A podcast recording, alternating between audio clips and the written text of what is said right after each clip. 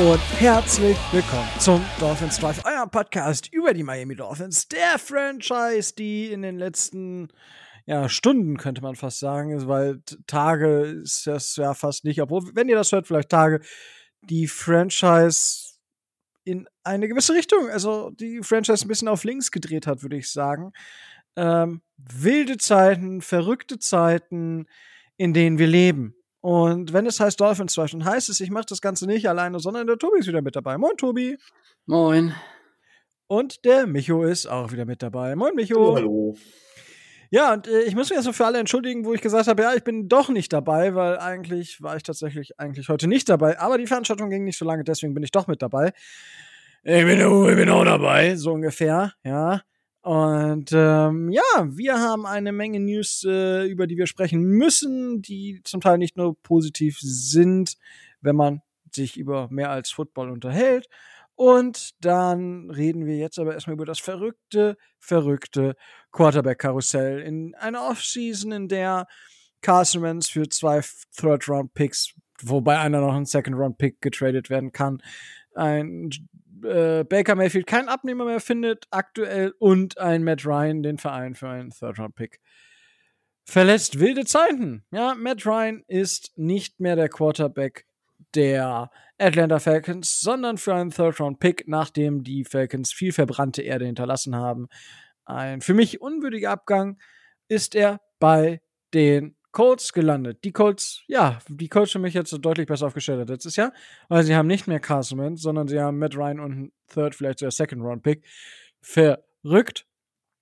Und ja, Tobi, wilde Zeiten. Ähm, was, was ist da los? Äh, verrückteste Zahl für mich, ich weiß nicht, der Dead Cap, den die Falcons aktuell haben. Ja, äh, sie hatten sich ja dieses äh, Vertragsmonster mit, äh, mit Matt Ryan durch diverse äh, Restrukturierungen aufgebaut und sie haben den Vertrag ja immer wieder verändert und äh, äh, das Ding hatte sich dann dermaßen aufgeblasen, dass dann halt ähm, ein so hohes und so dermaßen hohes Dead Cap entstanden ist.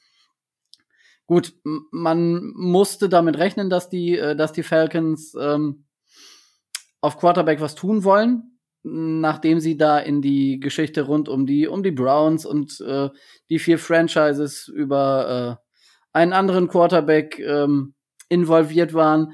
Matt Ryan war wohl darüber informiert, dass er darüber nicht ganz glücklich gewesen sein wird, dürfte auch zwangsläufig sein, dass er aber den Verein verlässt und nochmal woanders spielt. Das hätte ich persönlich jetzt nicht gedacht. Und wie du sagst, ähm, wir haben in den letzten Jahren immer gesagt, ähm, Indianapolis ist eine Franchise, denen fehlt ein guter Quarterback, um äh, richtig erfolgreich zu sein. Jetzt haben sie einen äh, erfahrenen und sportlich immer noch sehr guten Quarterback. Wo es sie hinführt, ich bin gespannt. Das sind wir vermutlich alle. Und Micho, ich habe schon gesagt, das Karussell ist ziemlich wild gewesen dieses Jahr. Es haben ja alle, du hast es im Vorgespräch schon gesagt, auf Rogers gewartet, dann passierte nichts und dann brach die Hölle über uns hinein, sagt man ja so schön. Ähm, deine Einschätzung zu dem ganzen Karussell und ja auch zu, zu dem Trade von, von Matt Ryan. Ja, fangen wir mit Matt Ryan an. Matt Ryan ist natürlich nicht mehr der Matty Ice, der er vor fünf Jahren war. Keine Frage. Aber er ist immer noch ein guter Quarterback und in den Umständen, die die Colts ihm bieten, kann er noch funktionieren. Ich glaube, ein, zwei Jahre hat er noch im Tank. Ähm, generell Quarterback spielen ja auch deutlich länger, wollen auch deutlich länger spielen und ähm, von daher ist das für die Colts ein klares Upgrade. Und die Colts sehe ich dementsprechend auch als Gewinner in diesem ganzen Quarterback-Karussell. Ähm, als Verlierer muss man ganz klar sagen, sehe ich natürlich zum einen Seattle, aber das war zu erwarten, nur dass Seattle den Rebuild irgendwie nicht so ganz äh, geschneidet. Und vor allen Dingen die Washington Commanders, die irgendwie, ähm, ja, die es irgendwie nicht hinbekommen haben. Die haben diesen Panik-Move mit Carson Wentz gemacht. Sie hätten tatsächlich eigentlich auch so mit Ryan oder Baker Mayfield oder so günstiger haben können, wenn sie nur ein bisschen geduldiger gewesen wären. Tja, haben sie nicht gemacht. Also das sind für mich großen Verlierer. Baker Mayfield ist ein ganz großer Verlierer. Einfach die Art und Weise, wie die Browns mit ihm umgegangen sind. Er hat dann ja auch ganz klar als emotionaler Mensch, als der bekannt ist, die Konsequenz auch direkt gezogen. Vor allen Dingen, als die Browns dann zuerst zurückgerudert sind, ja, wir behalten Mayfield doch, da hat er gesagt, nö, nö, für euch nicht mehr. Also, jetzt steht er halt ohne Franchise noch da. Wird halt schwierig. Aber ähm, eine ganz große Frage ist äh, für mich und vielleicht ist die das auch für euch. Ähm, ich muss jetzt gerade echt überlegen, damit ich die nicht schmeiß die immer durcheinander. Es ist Trey Lance, ist der Von Quarterback der 49ers. Richtig? Ja. Ja. ja, aber es gibt noch einen Justin Fields, der ist bei den Bears, meine ich. Und wie heißt der Backup-Quarterback von Tom Brady? Heißt er nicht auch Trey? Nee. Er war auf jeden Fall auch äh, da, auch irgendwas mit L, meine ich. Ich werfe die immer gerne mal durcheinander von den Namen her. Ja, auf jeden Fall Trey Lance ich habe mittlerweile das Gefühl, dass Jimmy G nicht mehr getradet wird. Und ich glaube, dass deswegen ein großer Verlierer dieses Quarterbacks-Karussell tatsächlich Trey Lance sein könnte und die 49ers, die einen Pick umsonst rausgeworfen haben. Ich weiß nicht, wie ihr das seht. Was glaubt ihr? Hm, ja, also, dass, dass, dass Jimmy G bei, bei den 49ers bleibt, ähm, so viele Optionen oder so viele gute Optionen oder vielleicht auch bessere Optionen ähm, haben die 49ers ja jetzt auf dem Markt äh, auch gar nicht mehr. Ich würde aber nicht ausschließen. Ähm, Seattle, ich kann mir nicht vorstellen, dass die mit, äh, mit Drew Lock in, äh, in, diese, in die Saison gehen. Ähm, da könnte ich mir vorstellen, dass die noch was tun ähm, und sich vielleicht äh, Baker Mayfield holen werden. Und wie du schon sagst, das, was die Browns da äh, auf dem Rücken von Baker Mayfield abgezogen haben, ist natürlich ähm, schwer fragwürdig unter aller Kanone. Da habe ich mir dann aber immer nur gedacht, Baker Mayfield hat sich nach drei Tagen beschwert, Twitter ist explodiert. Äh, Tua macht die ganze Kacke seit zwei Jahren äh, fast mit. Und äh, da, da sind sie immer alle so dabei und sagen, ja, hm, hm bla bla. Und, äh, äh, und bei Baker Mayfield tun sie immer alle so äh, äh, bestürzt. Also ähm, wir kennen das ja gut genug, auch als äh, Anhänger unserer Franchise, dass äh, mit Starting Quarterbacks äh, teilweise auch nicht zimperlich umgegangen wird. Ich nehme auch nur, nur mal als Beispiel, um das mal zu sagen, den Namen Josh Rosen in den Mund. Mit dem ging das ja ähnlich. Ryan Tannehill, den haben wir mit, eigentlich fast schon mit Schimpf und Schande vom Hof gejagt. Wie viel haben wir für ihn bekommen? Fünf, fünf Runden Pick? Ja. Für also, einen Top 10 Quarterback? Die Titans lachen uns heute noch aus. Aber gut. Naja, zufrieden sind sie. Also gut, die Titans Germany sind vielleicht zufrieden, das haben wir ja gehört.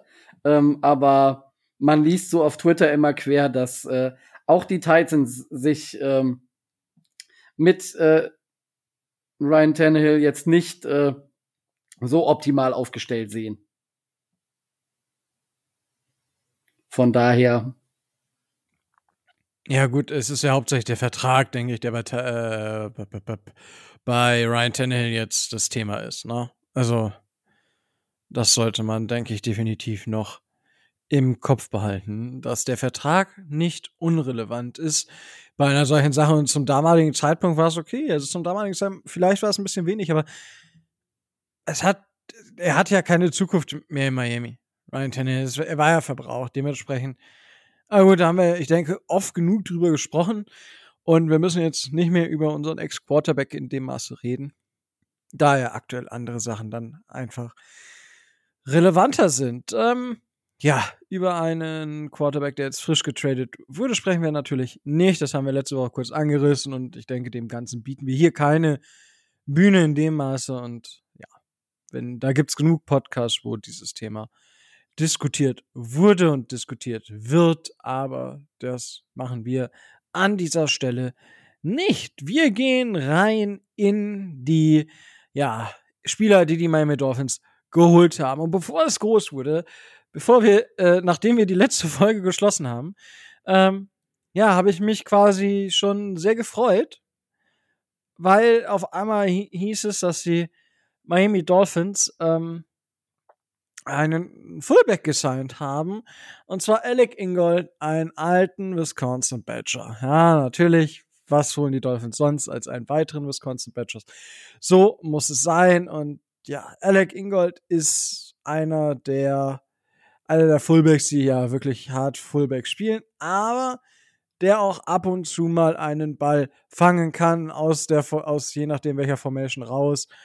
Das funktioniert auch. Ich habe ihn im College gemocht, logischerweise. Ähm, fand es damals schade, dass wir ihn nicht geholt haben, weil das auch 2019 zu der Zeit war, wo wir auch viel mit Full, was heißt viel mit Fullbacks gemacht haben, aber wo wir auch mal den einen oder anderen Fullback uns ins Team geholt haben. Ich dachte, ja, hm, hm, schade. Und äh, egal, jetzt ist er ja da. Tobi, die Vertragdetails bei Alec Ingold, wie schauen die aus? Zwei Jahre 6,5 Millionen, der gute äh, Alec Ingold, also einer der ähm, besser verdienenderen, besser verdienenderen äh, Fullbacks. Ähm, 2,0 Millionen äh, Jahresgehalt äh, grundlegend im Jahr 1, dazu 750.000 Signing-Bonus. Im zweiten Jahr steigt es, äh, steigt es leicht an, da kriegt er 2,6 Millionen Base äh, und wenn das Roster im zweiten Jahr noch schafft, ähm, kriegt er auch einen Roster-Bonus obendrauf, sodass der Capit im Jahr zwei bei maximal 3,75 Millionen liegt. Also ist nicht ganz ohne, aber wie Rico schon sagt, es ist auch wirklich einer der Fullbacks, wenn man sie vernünftig äh, und richtig einsetzt, ähm, der auch etwas zu leisten imstande ist. Also mir hat der Move tatsächlich sehr gut gefallen. Ähm, hatte ja dann, was Football Deutschland angeht, auch einen, äh, auch einen Nebeneffekt. Ich hatte ja persönlich mit einem deutschen äh, NFL-Spieler für unser Dolphins Drive geliebäugelt. Der gute äh, Jakob Johnson ist dann als Nachfolger von Alex äh, von Alec Ingold ähm, zu den Raiders gegangen. Das ist korrekt. Äh, Micho, wie sehr freust du dich, dass die Dolphins wieder einen Fullback haben? ich glaube, da braucht man mich nicht groß zu fragen. Ich liebe es, ne? Ich liebe, ich liebe Fullbacks. Ich äh, finde auch Alec Ingold eine verdammt gute Verpflichtung in dem Bereich. Äh, wenn mich nicht alles täuscht, dann müsst ihr mich korrigieren. Ist es der zweitbest bezahlte Fullback jetzt? Das ist korrekt. Nach Karl Juszczyk. Ähm, von daher, Adrian Franke hat es schön getwittert, so von wegen, falls noch irgendjemand einen Zweifel daran gehabt hat, welches System wir fahren wollen. Bitteschön. Da ist es. Outside Zone Running Game mit einem Fullback, der auch fangen kann, der im Receiving äh, ganz okay ist. Generell loaded Backfield, würde ich sagen. Ähm, ich finde das eine hervorragende Verpflichtung. Und auch wenn sie etwas teurer war, für den hat man den Cap Space und ja, finde ich gut. Also, ich wüsste nicht, was ich daran kritisieren sollte, wenn ich ehrlich bin. Wunderbar. Nee, wie kann man denn auch einen Move kritisieren, der einen Bachelor beinhaltet? Das äh, ist ja, ja, es macht man ja nicht. Na, ne? es ist klar. Ich meine, nur die besten Spieler kommen daher dementsprechend. Das passt soweit. Und dann haben die Dolphins nicht nur Alec Ingold verpflichtet, sondern tatsächlich einen weiteren Wide Receiver und der Wide Receiver, äh, Wide Receiver schon, einen Running Back. Und der war so ein bisschen, ja, irgendwie halb unter dem Radar, aber dann, ja, war er dann doch da sozusagen. Und die Rede ist natürlich von keinem anderen als Raheem Mostert, Raheem Mostert hat in der letzten Saison jetzt nicht viel gemacht, war die ganze Saison verletzt nach einer Verletzung im ersten Spiel gegen die Detroit Lions und hat bei den 49ers gespielt, also unter Mike McDaniel schon trainiert die letzten Jahre und ja, ein richtiger Speedster, wenn man das so sagen möchte, wenn er denn nach seiner Verletzung wieder den Speed wiederfindet. Tobias, auch hier bitte einmal die Vertragdetails.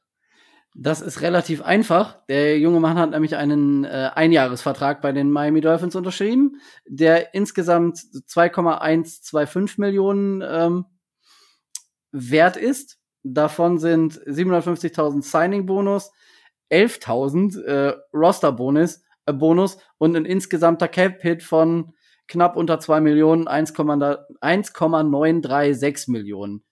Der äh, große Vorteil daran ist, ähm, das Dead Cap liegt bei einer Million. Man riskiert jetzt also nicht so viel, sollte er nach seiner Verletzung nicht wirklich ähm, so hoch wieder auf die Beine kommen, wie man sich das vielleicht erwünscht. Generell ähm, aus meiner Sicht muss man sagen, ein absolut zu erwartender Move. Ähm, er war Free Agent, er hat in äh, seiner Karriere gezeigt, dass er ein sehr guter und auch äh, sehr gut einzusetzender ähm, Running Back sein kann, besonders in den Jahren äh, 2019 und 2020 ähm, hat er das äh, deutlich unter Beweis gestellt, was er kann, wenn er im richtigen System spielt. Und ich gehe davon aus, dass natürlich die Verbindung zu Mike McDaniel eine Rolle gespielt hat, dass der aber auch ganz genau weiß, wie er die Stärken von Raheem Mostert einsetzen kann. Und äh, smarter Move, ähm, relativ günstig für, für den äh, für den Preis und sollte er wieder an die Leistungen herankommen, die er schon gezeigt hat, natürlich eine absolute Verstärkung. Ja, Micho, die Dolphins äh, haben jetzt äh, gefühlt 200 Full Running Backs sozusagen, Full- und Halfbacks unter Vertrag genommen. Äh, musste Mostert noch sein oder sagst du, ah, hm. Es war eine Gelegenheit, sagen wir es mal so. Also, ein Raheem Mostert, der fit ist, ist für unser Backfield und für das System, das wir fahren werden, eine absolute Verstärkung. Ähm, du könntest rein theoretisch könntest du könntest du ja einen, einen, könntest du mit drei mit drei äh, Running Backs hinten stehen. Also du hast, wirst das Big Backfield haben. Ähm, vom Run-Typ her ist Raheem Mostert halt anders als Chase Edmonds. Ähm, und die werden sich wahrscheinlich abwechseln. Ab, äh, Sie werden das Backfield splitten. Also für alle Fantasy-Spieler würde ich nicht unbedingt auf unser Backfield setzen, weil ich glaube, dass die Snaps teilen, vorausgesetzt beide sind fit. Ähm, für das Geld und den Vertrag ist es ein Low-Risk-Move. High-Reward-Möglichkeit, also weil Raheem Mostert kann dementsprechend was machen. Ähm, wir werden wahrscheinlich auch Miles Gaskin noch halten. Simon Ahmed haben wir ja den Tender, meine ich, gegeben. Ne? Hatten wir ja auch schon mal. Und ich glaube, das war es dann auch für unser Backfield. Das sind fünf Running Backs. Ähm, Vielleicht wird auch einer dann noch im Camp gehen müssen. Tatsächlich. Äh, also unser Backfield ist loaded und es war eine Gelegenheit, an der man nicht vorbeigehen konnte, finde ich. War ja nun jetzt auch nicht zu teuer. Ja, das stimmt schon, Tobi. Ja, ähm, Micho, du hast es, du hast es gerade, äh, du hast es gerade erwähnt. Ähm, ich hatte es mit dem mit dem Deadcap von einer Million von Mostert angedeutet. Ähm, wenn wir mal sehen, äh, Savon Ahmed hat überhaupt kein Deadcap. Ähm, Miles Gaskin hat ein Deadcap von 21.000 Dollar. Ähm, die werden sich im, äh, im Trainingscamp ordentlich betteln. Die werden äh, die drei Positionen, so wie du das angedeutet hast, zusammen mit dann eben dem Fullback Ingold. Wir haben ja noch einen, äh, einen Fullback im, äh, im Kader. Wir haben ja von, ähm, von den Packers noch äh, John Lovett im Kader. Auch der wird seine Möglichkeit haben. Also die Besten werden sich durchsetzen. Die, die wir nicht halten können, können wir günstig wieder abgeben. Und es bleibt spannend, wer sich da durchsetzt. Aber in der Breite und auch in der Spitze ist das Running Back, äh, das Running Game der Miami Dolphins durch äh, diese Verpflichtungen natürlich erheblich verstärkt worden. Ja, ich wollte gerade sagen, also ich denke, es kann sich jetzt keiner mehr beschweren, dass die Dolphins nichts auf Running Back tun oder ja, da nicht aktiv werden und pipapo und wir müssen noch und hast nicht gesehen ich denke, das kann man jetzt zu den Akten legen, weil die Dolphins haben viel getan. Und ja, da muss man jetzt einfach schauen, was die Dolphins daraus machen können, beziehungsweise Mike McDaniel. Aber das traue ich ihm zu, dass er naja, dort um ähm, diese Spieler was macht. Rico, unser bester Freund Omar Kelly hat jetzt natürlich äh, ganz schlechte Karten mit seinem Take seit mehreren Jahren, dass wir in der ersten Runde einen Running Back nehmen müssten, unbedingt. Das äh, lässt sich ja jetzt nicht mehr so darstellen und lässt sich auch argumentativ nicht mehr erwähnen, selbst wenn man First-Round-Pick hätten. Ja, also ja, da bei dem Kollegen ist sowieso einiges aktuell verloren, aber ja, keine Ahnung, schwierig, schwierig. Ich, ich weiß es nicht. Was der momentan an Sachen raus hat, das ist eh, das kannst du vergessen. Also momentan ist schwierig mit, mit Oma. Das ist Vielleicht müssten wir mal hier einladen, damit er sich mal rechtfertigen kann. Um Gottes ja. Willen. Bitte. Das wäre schon ziemlich geil eigentlich, aber. Sehr schön. Schauen wir mal. Äh. Gut. Damit haben wir die beiden Verpflichtungen, die in der letzten Woche dann noch getätigt wurden, die wir nicht mehr in dem Drive untergekriegt haben, weil wir zeitlich ein bisschen anders unterwegs waren. Dann kommen wir zu einem Spieler, den die Miami Dolphins dann unter Vertrag genommen wurden, weil ja Dolphins Twitter schon wieder ausgerastet ist, weil Collins hatte einen neuen Vertrag unterschrieben bei den, bei den Bengals und auch Brown hatte bei den Patriots wieder unterschrieben für zwei Jahre. Und ja, es war alles so scheiße, scheiße, scheiße. Und viele dachten schon, jetzt kommt wahrscheinlich ein Ultra-Panik-Move. Aber so viel Panik war da irgendwie gar nicht mit dabei, würde ich äh, so mal sagen. Und zwar haben die Miami Dolphins Left Tackle Terran Armstead unter Vertrag genommen. Der Gute hat bei den New Orleans Saints gespielt, kam 2013 als Third-Round-Pick in die Liga und hat seitdem geliefert. Er hat seitdem geliefert. Er hat 20 Sacks in seiner ganzen Karriere zugelassen. In über drei, also fast 3500 Pass-Blocking-Snaps. Hat er 131 Pressure zugelassen. Das ist das, was manche Dolphins-Spieler nach zwei Saisons auf dem Zettel hatten, so ungefähr. Oder haben, wenn sie diese, diese Snaps gespielt hätten, hätten sie wahrscheinlich noch, ja, wahrscheinlich das Zehnfache fast auf der Uhr gehabt. Also es ist wirklich ein Mann von Qualität. Und Tobias, ich habe gesagt, es war jetzt nicht so der Panik-Move und ich, damit spiele ich natürlich auf, die, auf den Vertrag an, den Terran Armstead bei uns unterschrieben hat. Magst du uns ein bisschen durch seinen Vertrag führen? Äh, naja, äh, so genau weiß man das gar nicht, wieso die, wieso die Verteilung ist. Man weiß nur, dass er, ähm, dass er einen Fünfjahresvertrag äh, unterschrieben hat, der ähm, wohl mindestens 75 Millionen Dollar wert ist, ähm, wovon 43,4 Millionen knapp ähm, garantiert sind. Das kann sich aber insbesondere auch äh, bei regelmäßiger Spielzeit, weil das ist ja so ein bisschen die Achillesferse im wahrsten Sinne des Wortes, die Armstead hat. Ähm, er hat Probleme in der Saison alle 17 Spiele zu machen. Und äh, wenn er das schafft, kann er bis, ähm, lass mich lügen, 87,25 Millionen maximal durch mehrere äh, Incentives verdienen. Und dann wäre er bei äh, den knapp 21, 22 Millionen, die auch äh, Spotrack vorher für ihn äh, predicted hat. Aber ähm, vom reinen Grundgehalt her, ähm, von dem, was so bekannt ist, liegt er bei 15 Millionen Dollar im Jahr und das ist äh, ein absoluter äh, smarter Move. Ich meine, klar, er war auch anderthalb Tage da, hat wahrscheinlich die, äh, die Rutsche im Trainingscenter 35 Mal benutzt und äh, sieben Stunden lang da über seinen Vertrag gesprochen, aber ähm, äh, was will man sagen? Es ist der beste Offensive Tackle, der verfügbar war. Es ist, äh, wie du schon sagst, Rico, ein Tier von, äh, ein Tier von einem Spieler ähm, auf dem Platz. Ähm, bei den Saints war dann, äh, wurde, wurde er dann auch äh, Gebühren verabschiedet und er scheint auch off-field und im Lockerroom ein absoluter Leader zu sein. Ähm, ich habe jetzt in den letzten Tagen gelesen, er ist nebenbei auch noch, äh, auch noch Rapper, das heißt, äh, unser Hausrapper aus Miami, Solo D, hat wahrscheinlich auch noch seinen, seinen Spaß mit ihm. Und, äh, das habe ich dann aber auch im Vorfeld schon gewusst, Frank Smith, unser Offensive Coordinator, ähm, war in den Jahren 2013 und 2014, die ersten beiden Jahre von äh, Terran Armstead in der Liga, Assistant O-Line Coach bei den New Orleans Saints. Es gab da also eine Verbindung. Von daher, ich war relativ positiv gestimmt, dass er kommen würde. Und zu dem Zeitpunkt, vor knapp 24, 25 Stunden, war ich, äh, ja gut, ja zwei Tage, eher vor knapp 40 Stunden, war ich noch ein seliger, ein seliger Dolphins-Fan. Der Move okay. ist richtig stark.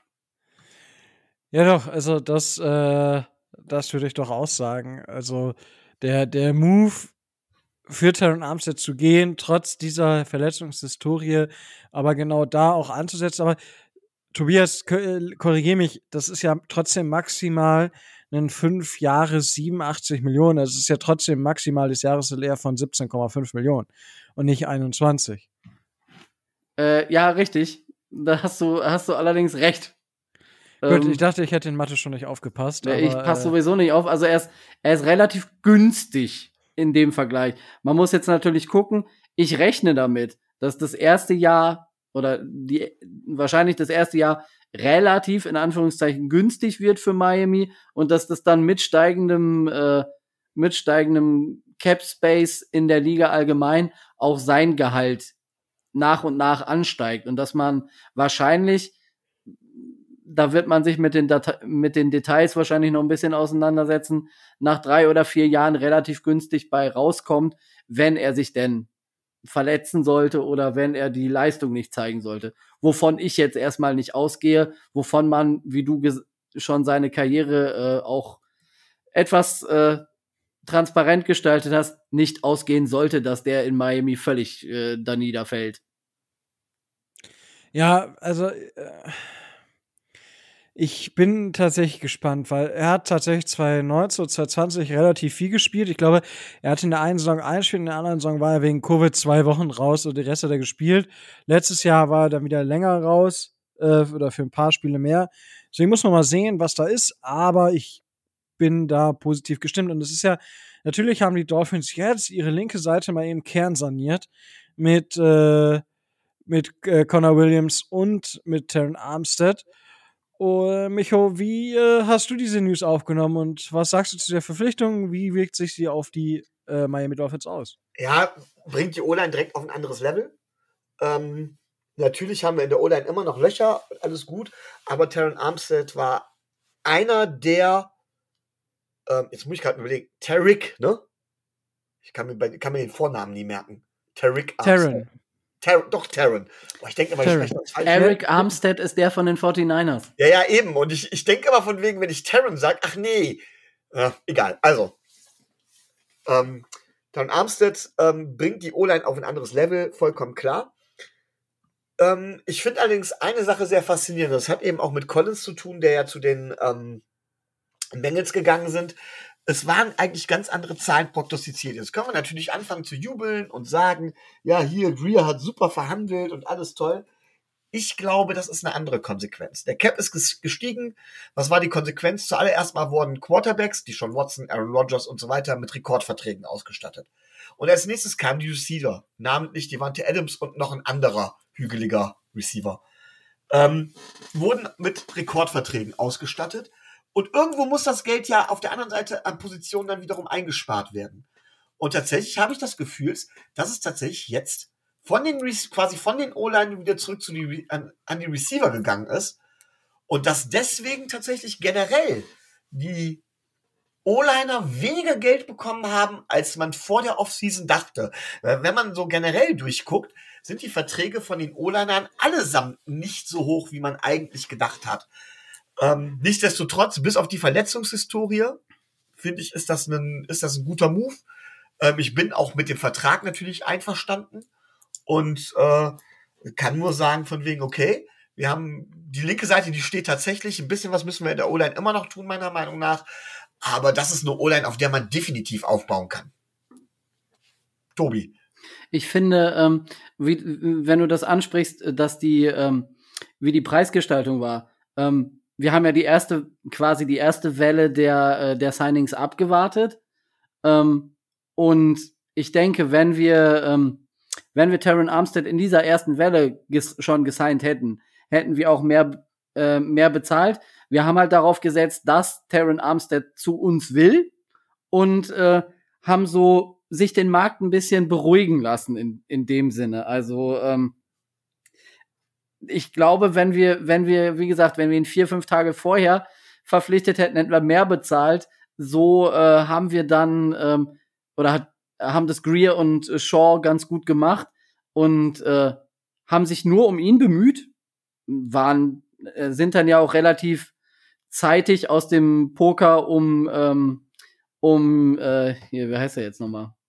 Den Right Tackle der Bengals, den neuen von den von den Cowboys ausgestiegen Lale ähm, Collins.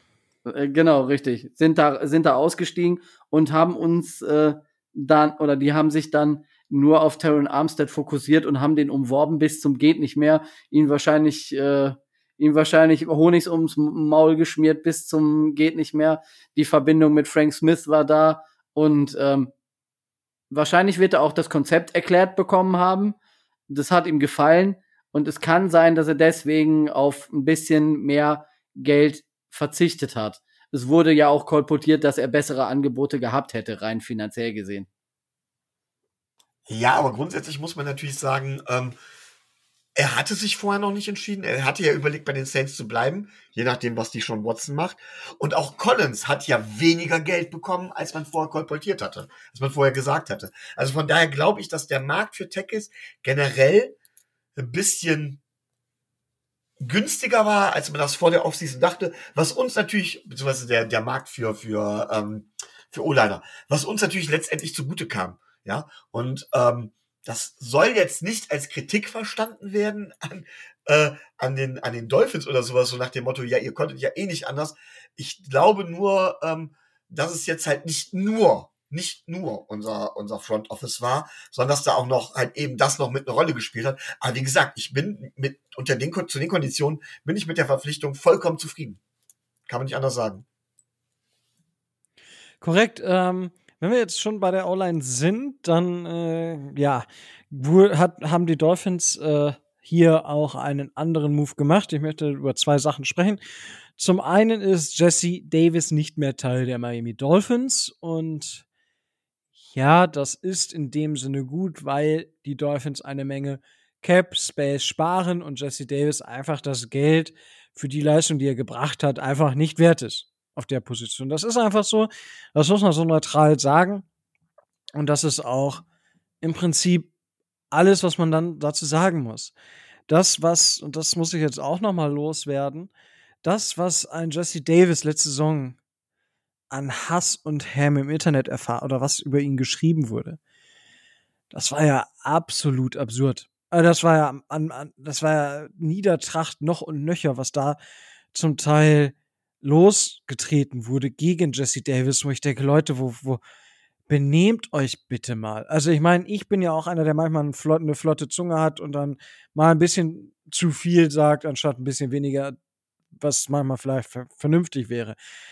Aber Leute, das ist ein ganz normaler Mensch, der einen der Traumjobs der NFL hat, ja, der bei den Dolphins seit 2017 war, für die Dolphins über 4700 Snaps gespielt hat, der in 3000, also sagen wir, 350 Pass-Blocking Snaps weniger gespielt hat als, äh, als Terran Armstead, hat 22 Sacks zugelassen, 187 Pressure. Und die letzte Saison war einfach schlecht. Die letzte Saison war seine mit Abstand schlechteste Saison bei den Dolphins. Und ja, Vielleicht ist seine Karriere jetzt aber vorbei, weil er einfach nicht mehr die Leistung bringen kann. Ja, aber dass manche da irgendwie kopfgeldmäßig was aussetzen oder irgendwelche anderen Sachen sagen oder warum ist er noch auf dem Roster? Es hat uns doch nicht geschadet, dass er noch weiter auf dem Roster war. Es war, wir hatten, wen hätten wir denn hinstellen sollen? Niemanden und jetzt wird es Leute geben, die sagen, oh, niemand ist immerhin besser als er. Nein, Leute, manchmal, also ich habe kein, ich habe kein Problem damit, wenn da mal ein Spruch kommt und auch hier haben wir auch immer mal wieder die No-Line und solche Sachen gemacht, ja, gar keine Frage. Aber sich einen Menschen so rauszupicken und da wirklich jede Woche, jede Woche oder auch nach der Saison, jeden Tag, jeden Tag ist übertrieben, aber ihr wisst, was ich meine. Da drauf rumzuhacken, boah, ich fand's maximal zu viel. Das wollte ich jetzt nochmal loswerden, weil jetzt nochmal die Zeit dafür da ist. Und Leute, atmet durch, wenn ihr sowas habt. Äh, beschäftigt euch damit nicht.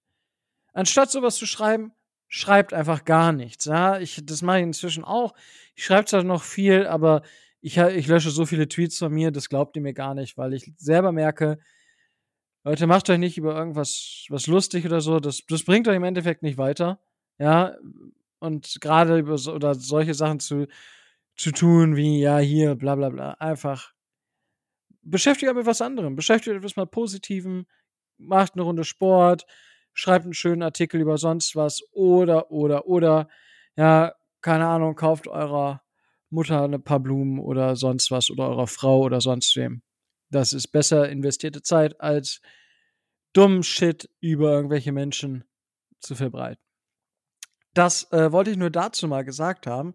Ich weiß nicht, Tobi, Micho, möchte noch einer von euch was über die Entlassung von Jesse Davis sagen? Grund, grundsätzlich gerne. Also, du hast es schon angesprochen, Jesse Davis hatte letzte Saison seine schlechte Saison, aber es gibt ja einen Grund, warum wir ihn verlängert haben. Und es gab eine Zeit, wo er tatsächlich der beste Spieler unserer Line war und der einzige Spieler, der irgendwo konstant war. Ähm, Jesse Davis ist mit Sicherheit keiner gewesen, der einer Line den Halt geben konnte oder sowas. Aber ich erinnere mich an Zeiten, wo er als unsere Line nicht ganz so schlecht war. Äh, hier auch zu diesem Zeitpunkt, als Dante Fowler und sowas dabei war. Äh, wo er dann auch die dementsprechende Leistung mitgebracht hat. Und er hat für die Dolphins die Knochen hingehalten. Ja, er hat eine grottenschlechte Saison gehabt. Ich finde auch, er ist jetzt zu Recht letzten Endes gecuttet worden. Aber das war's auch. Also ich bin ja nicht so viel auf den sozialen Medien mehr unterwegs wie früher mal. Ich habe mich da ja wirklich deutlich von distanziert, auch von Twitter und so. Deswegen bekomme ich das gar nicht so mit, wie du das gesagt hast, Rico. Aber so wie du es gesagt hast, hört sich das schon sehr dramatisch an. Da bin ich eigentlich ganz froh, dass ich mich von den sozialen Medien immer weiter löse. Ähm, weil nochmal, wer besser als Jesse Davis spielt, der hebe bitte den Finger. Und ich glaube, das wird keiner unserer Hörer sein. Vermutlich nicht. Vermutlich nicht. Obwohl, naja, gut, ich denke natürlich, dass die Dolphins-Spieler das hören und jetzt könnte natürlich Terran Armstead seinen Arm heben. Ja. Das dazu. Tobi, äh, vielleicht noch mal kurz die Zahlen zum Abrunden, dann haben wir das Thema durch. Ja, wir hatten ihn ja vor, vor ein paar Tagen äh, mehr oder weniger ähm, eine Verlängerung angeboten. Ähm, wir sparen jetzt 3,61 Millionen äh, Cap Space, äh, nehmen eine Million an Dead Cap mit und Jesse Davis mit 30 Jahren ist so flexibel einsetzbar. Also er wird irgendwo in der Liga sicherlich äh, unterkommen. Er ist ein solider Spieler. Er war nie der High, der High-End-Tackle, da sind wir uns alle einig. Aber er konnte dir halt konstant eine relativ solide Leistung auf mehreren Positionen bringen. Und wie ihr schon gesagt habt, das letzte Jahr war einfach auch nicht seins. Das muss man auch äh, noch mal ganz klar sagen. Wir, wir, uns war klar, dass wir die O-Line massiv adressieren und wenn wir da Spieler holen, müssen wir auf der anderen Seite auch Spieler äh, gehen lassen. Dass es dann Jesse Davis treffen würde, war schon aus finanzieller äh, Perspektive her relativ absehbar. Korrekt, das war ja das Spielchen, dass wir einfach noch keinen Tackle oder keinen O-Liner da gesigned hatten und dementsprechend es auch keinen Bedarf gab, irgendwen rauszuschmeißen, weil nachher stehst du ohne Spieler da und ohne Spieler kannst du auch nicht spielen. Dementsprechend gut.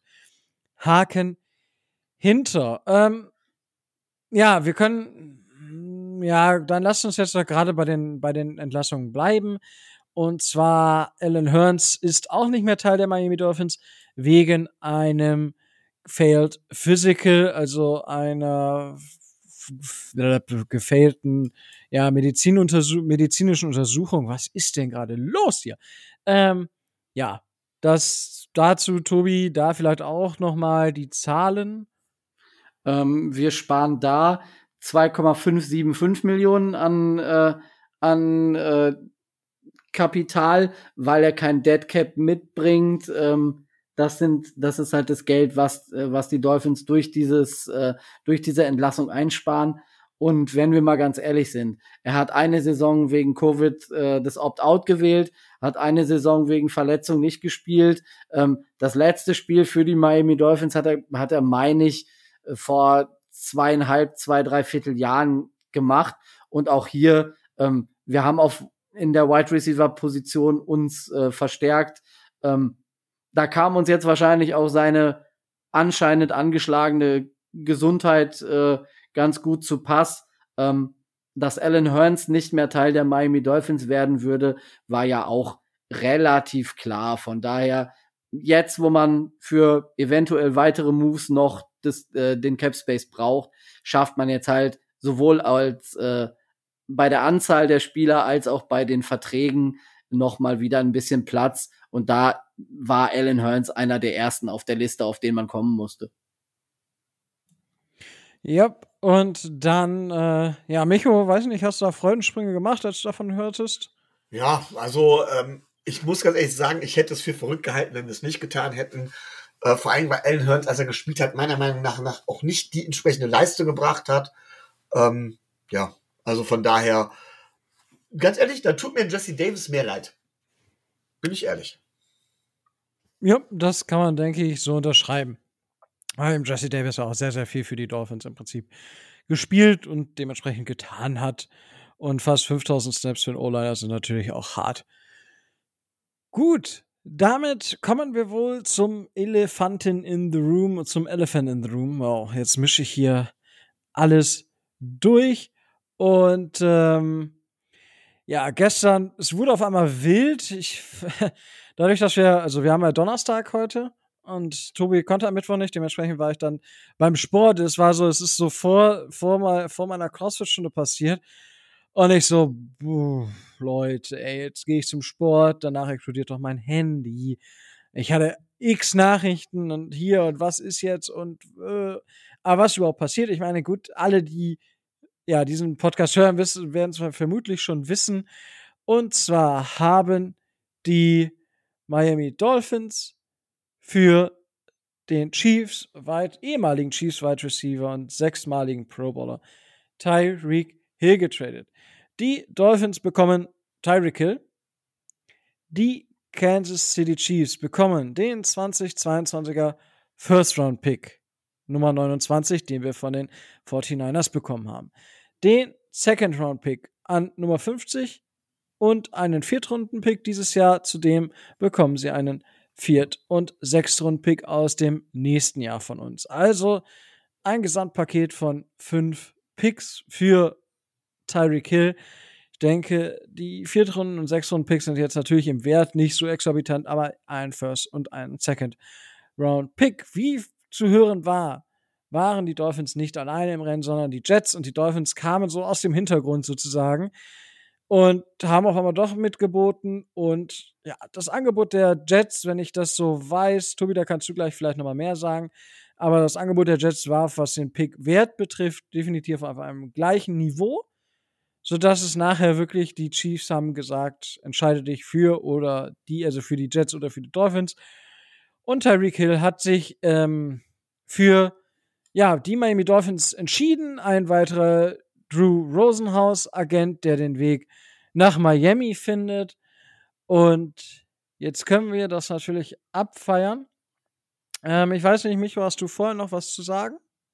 Ja, ich finde die Geschichte eigentlich ganz witzig. Ähm, du hast es irgendwie so über Twitter mitbekommen, ich natürlich nicht. Ich habe es mitbekommen, als du es über Facebook geschrieben hast. Und zwar, ich zitiere, es sieht so aus, als würde Hill ein Dolphin werden, bekam ich als Nachricht. Und meine allererste Reaktion war, was? Was wollen wir mit Taysom Hill? das war echt meine allererste Reaktion und ich habe mich dann erstmal hingesetzt, habe Twitter aufgemacht und erstmal nachgeguckt, wovon du eigentlich redest. Weil damit hatte ich zu dem Zeitpunkt nicht gerechnet. Wirklich gar nicht gerechnet. Warum, kann ich vielleicht gleich auch nochmal sagen. Aber tatsächlich äh, an der Stelle, und ich finde es halt relativ lustig, dass man, weil, wie gesagt, Taysom Hill, hä? Gut, ich habe dann gedacht von wegen, okay, such, brauchen wir einen neuen Tight End oder worum geht's? Aber ja, das war so meine erste Reaktion und Berührung mit dem Thema. Ja, das, okay, das ist natürlich schon, äh, schon verdammt äh, witzig. Also, okay, da, da habe ich gar nicht dran gedacht. Wow. Uh, wow. Ja, das wäre auch wild geworden. Dann wäre richtig, Wow, da wäre richtig Spaß drin, äh, drin gewesen in dem Ding. Dann hätten wir einen Three-Quarterback-Split spielen können. Äh, weil, ja, es gibt ja schon wieder etliche Witze auf Social Media über die Situation auf Quarterback. Ähm, aber gut, darüber können wir vielleicht im späteren Verlauf noch sprechen. So, jetzt habe ich ja schon gesagt, ja, Tyreek Hill, und jetzt könnte man natürlich vor Freude, vor Freude irgendwie war geil und toll, aber immer ruhig mit den jungen Pferden. Wir haben hier lange und ausführlich über die Deshaun Watson gesprochen. Und wir werden das nicht mehr tun, also über Watson sprechen. Man muss natürlich, kann nicht sagen, wir können nicht hier Tage und Wochen lang immer wieder über Watson sprechen und uns dagegen aussprechen und dann eine Verpflichtung von Tyreek Hill einfach so abfeiern. Das funktioniert nicht. Das funktioniert einfach nicht. Auch Tyreek Hill ist einer dieser Spieler, die eine Vergangenheit haben, die man wissen muss. Bin ich zumindest der Meinung, man kann ein Sportler oder Sportlerinnen auch, man kann prominente Leute, die im öffentlichen Leben stehen, die haben auch immer eine gewisse Vorbildfunktion. Auch wenn man das vielleicht manchmal nicht wahrhaben möchte, aber es ist einfach so. Sobald ich vor andere Menschen trete, habe ich eine gewisse Vorbildfunktion und gerade Leute, die diese Reichweite wie NFL-Spieler, Fußballspieler, aber auch ja, Schauspieler, Musiker und so weiter und so fort. Wenn ich so eine Reichweite habe, dann muss ich mich, bin ich an höheren gesellschaftlichen Normen, werde ich da gemessen. Und wir reden hier nicht über hohe gesellschaftliche Normen, sondern über Basics des Lebens, Dinge, die man nicht tut. Und zwar hat Tyreek Hill 2014, ähm, als er 20 war, war er bei Oklahoma State Running Back und Wide Receiver damals ja, im College diese Doppelposition sozusagen ausgefüllt. Und ähm, ja, kam, es kam zu einem Streit zwischen seiner damaligen Freundin und ähm, ihm, also Crystal Espinal, das war seine damalige Freundin, die in der achten Woche schwanger war. Und ja, das, dieser Streit führte nachher zu Handgreiflichkeiten, in denen Tyreek Hill seiner damaligen Freundin ins Gesicht, in den Magen, also in den Bauch geschlagen hat. Sie war schwanger und sie gewürgt hat. Das Ganze wurde angezeigt. Tyreek Hill ähm, hat die Nacht im, Verbring im, im Gefängnis verbracht und wurde später angezeigt. Ähm, ja, und wurde halt von Oklahoma State ähm, entlassen, hat dann später bei West Alabama weitergespielt und 2016 wurde er dann in der fünften Runde bei den, von den Chiefs getragen, äh, gedraftet, nicht getragen, äh, entschuldigt. Ja, ähm, der ganze, die ganze Geschichte ist dann halt vor Gericht gelandet, wo er sich auch für schuldig erklärt hat und dann ähm, auf Bewährung, wenn ich das jetzt richtig weiß, auf Bewährung freigelassen wurde. Und diese Bewährung ist natürlich irgendwann ausgelaufen. Ja, das sollte man, sollte man wissen. Und meiner Meinung nach war diese Strafe, also eine, eine Bewährungsstrafe dafür, dass man seine schwangere Freundin schlägt, wirkt. Das ist schon, das ist schon arg wenig und ähm, das sollte man definitiv, definitiv gesagt haben. Es gibt, wir müssen darüber reden und wir müssen auch in diesem Maße einfach aufklären. Das kann man nicht so hinnehmen. Und deswegen macht es das für viele. Ich meine, viele haben gestern auch Tweets von mir vermutlich gelesen, wo ich mich, wo ich immer darauf, wieder darauf hingewiesen habe, dass Tyreek Hill eben auch ein Frauenschläger ist. Und das steckt hinter dieser ganzen Geschichte. Und wir können auf der einen Seite nicht die Sean Watson kritisieren oder mehr und auf der anderen Seite Tyreek Hill abfeiern. Das funktioniert leider nicht so einfach. Ja, das kann, da, man kann nicht auf einem Auge blind sein. Klar, man muss jetzt hier natürlich auch in der Schwere unterscheiden, weil natürlich massenhafter Sexual Assault gegenüber Frauen in 22 Fällen, Dunkelziffer vermutlich vielleicht sogar größer, ist halt nochmal eine andere Hausnummer, aber es sind beide Sachen, die absolut nicht gehen und ja, das macht das Ganze natürlich ein wenig ja, eigentlich das Ganze ziemlich madig. Das, das möchte ich so sagen. Und deswegen, wir gehen natürlich gleich auf das Sportliche und so weiter ein, aber ich denke, es ist wichtig, zuallererst genau darüber zu sprechen und eben nicht über den Spieler Tyreek Hill. Ähm, Tobias, du darfst gerne auch da was zu sagen. Ja, ich hatte, ähm, Michos erste Reaktion ist ja bekannt. Meine erste Reaktion war, was für eine Scheiße machen die Dolphins? Das kann doch wohl jetzt nicht wahr sein du, du, du bist erleichtert darüber, dass sie den Quatsch mit dem, äh, mit dem Watson Trade lassen. Du freust dich gerade extrem darüber, dass sie mit äh, Teron Armstead äh, so, ein, so ein gutes Signing gemacht haben und dann holen sie Tyreek Hill. Ähm, sportlich, klar, äh, sprechen wir gleich drüber, muss man nicht drüber reden, aber ähm, seine Vita, da ist ja nicht nur das Ding mit, äh, mit, mit seiner Freundin jetzt Frau, ähm, sondern diese ganze Nummer, die dann da 2019 mit, äh, mit seinem Kind passiert ist. Da, da bin ich als, ähm, als Familienvater, als ähm, mit Kindern arbeitender äh, Sozialarbeiter ähm, natürlich noch mal ein bisschen sensibler und hellhöriger. Und äh, klar, sie, sie konnten ihm und sie konnten seiner jetzigen Frau nicht, na, nicht nachweisen, dass wer ihm, wer dem äh, damals dreijährigen Sohn den Arm gebrochen hat, wie das war. Aber klar, irgendwo muss es ja herkommen. Und ich habe moralisch und auch von, von der Einstellung her gesehen extreme Probleme darüber, äh, damit, mich darüber zu freuen, dass Spieler Typen wie Tyreek Hill, die, klar, äh, man sollte jedem Menschen eine zweite Chance geben, aber wenn man dann auf diese zweite Chance von 2014 dann noch sieht, ähm, dass da im familiären Umfeld nicht alles richtig sein kann, weil, ähm, wie man ja auch gelesen hat, da die ähm, das Jugendamt oder das Amt in, in Amerika ähm, die Familie überwacht und da eben ein Auge drauf hat. Das passiert ja nicht, wenn da alles in Ordnung ist. Ähm, das, wie gesagt, das weiß ich jetzt aus meiner beruflichen Perspektive. Und ich muss ganz ehrlich sagen, und ich ist seit gestern Nachmittag, seitdem ich es mitgekriegt habe, ähm, bis heute, und es wird auch noch sehr lange dauern, ich habe mit der Personalie extreme Bauchschmerzen.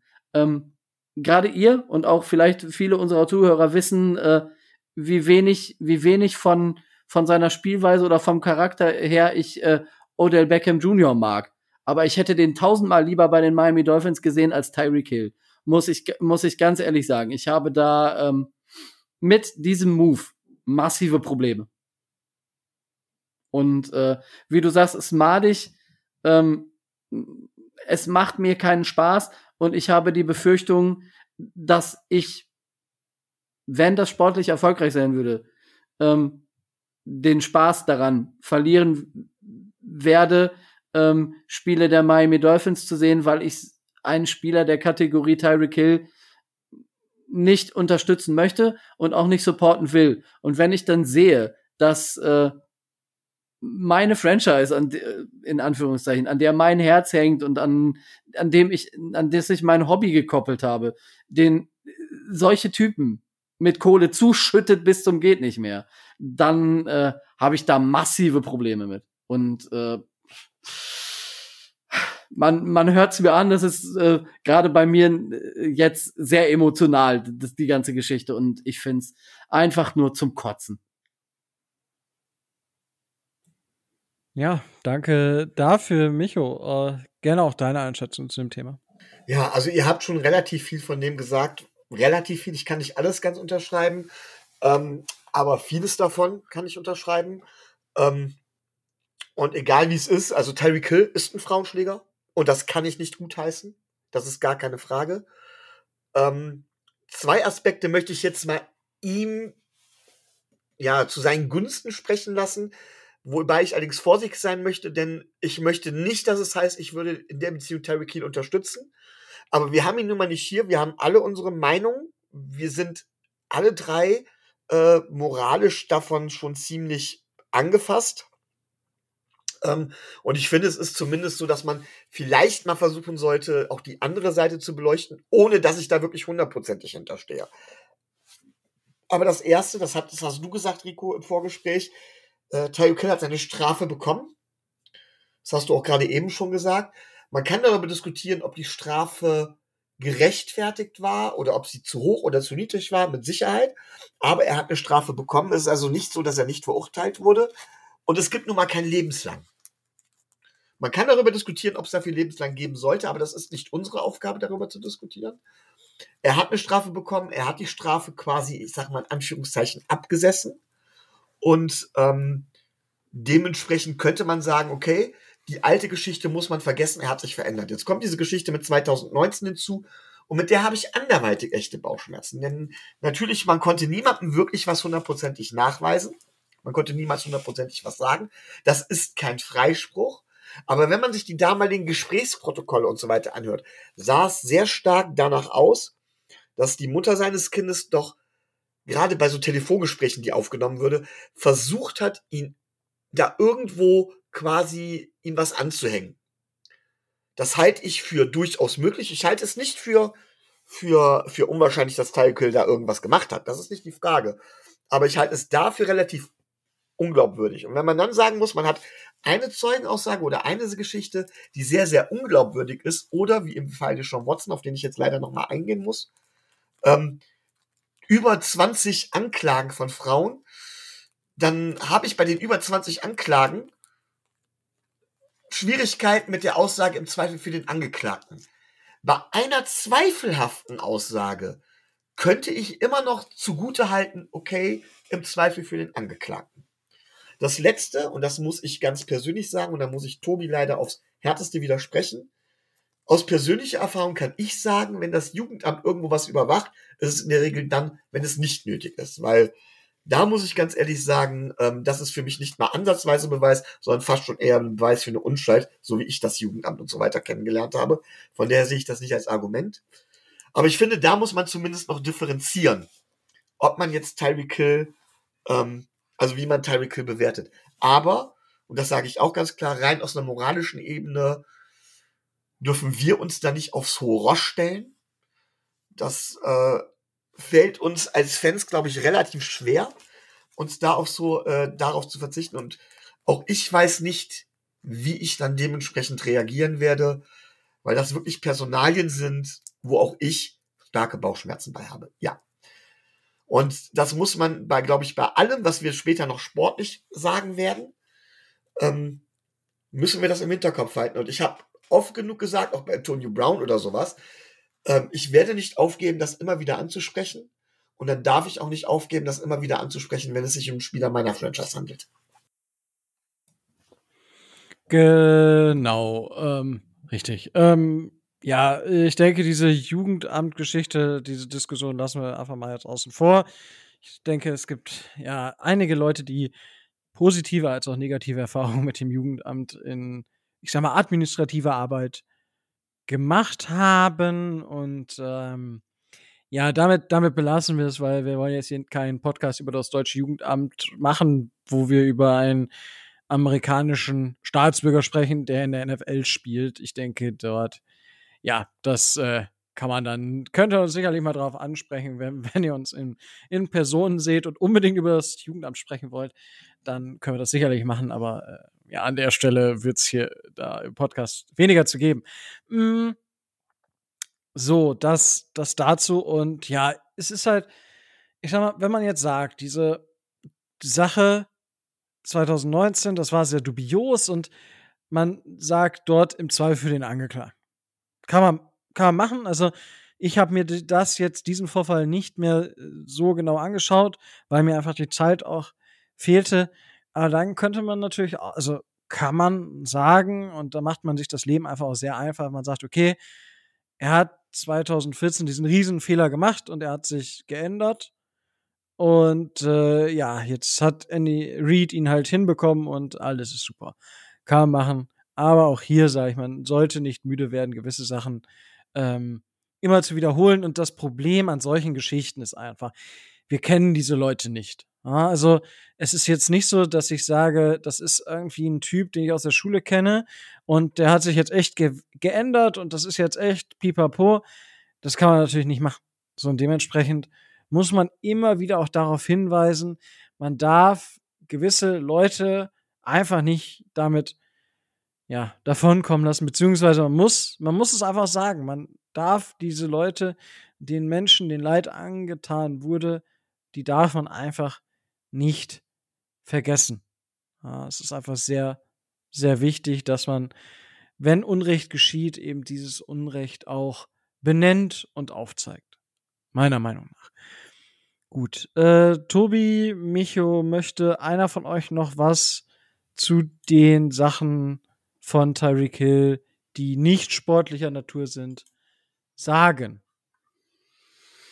Vielleicht, vielleicht nur so viel. Sollte, sollte, ähm, sollten die Miami Dolphins vergessen haben, in diesen Monster Trade irgendwelche Sicherheiten einzubauen und sollte der junge Mann sich nochmal äh, irgendeine Nummer leisten, bin ich der Letzte, der, äh, der auf das Cap Space und auf die Kosten äh, guckt, die da auf die Miami Dolphins zukommen ähm, dann sollten sie ihn sofort und ohne Federlesen entlassen, so wie sie es damals bei, äh, dem einen Running Back auch gemacht hat. Mr. Walton. ja, ja, genau, richtig. Ähm, Ja. da ist dann scheißegal, wie viel Geld das kostet.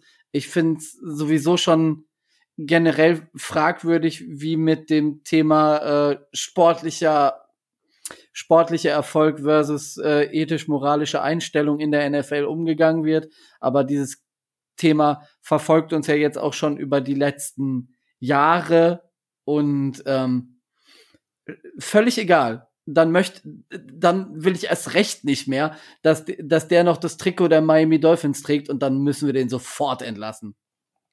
Aber Ja, klar, also gut, da, das ist, denke ich, kein, kein Thema, beziehungsweise keine Diskussion wert. das sollte, sollte kein Thema sein. Ja.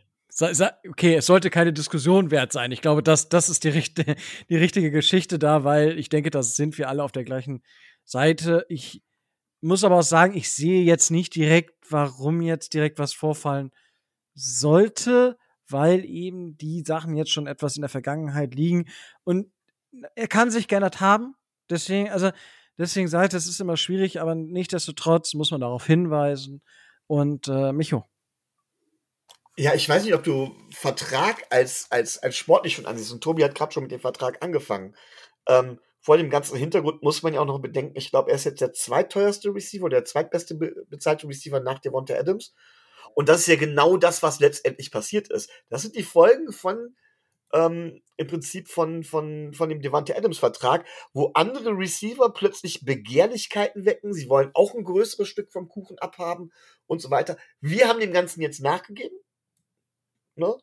Und ähm, da würde ich sa- sagen, von wegen, da müssten wir jetzt erstmal die Vertragsdetails genau angucken, weil ich glaube, Tobi hat noch, noch gesagt, so schlimm ist der Vertrag gar nicht, wie ich ihn ursprünglich gehalten habe, oder?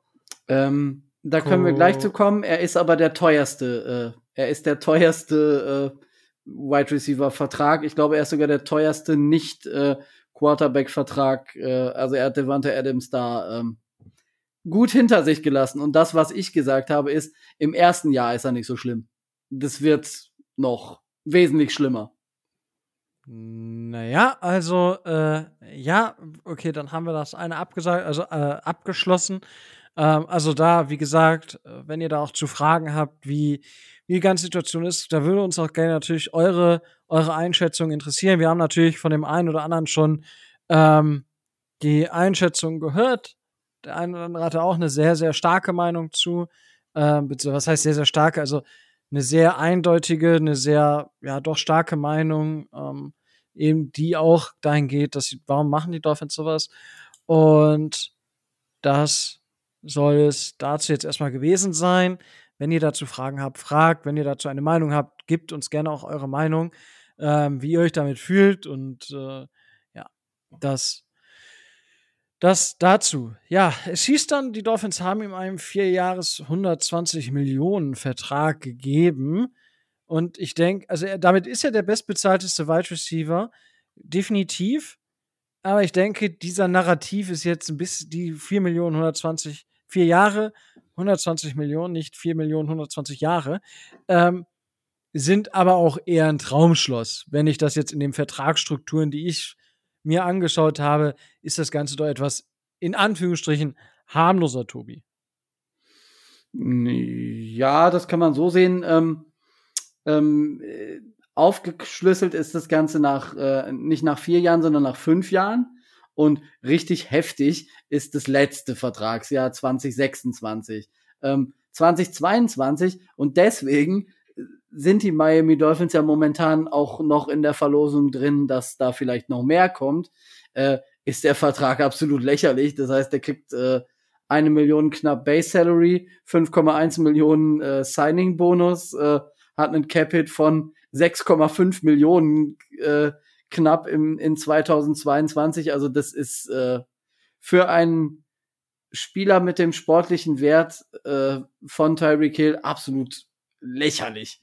Ähm, wird in den nächsten Jahren dann natürlich mehr. Ähm, 2023 liegt er bei 31,2 Millionen.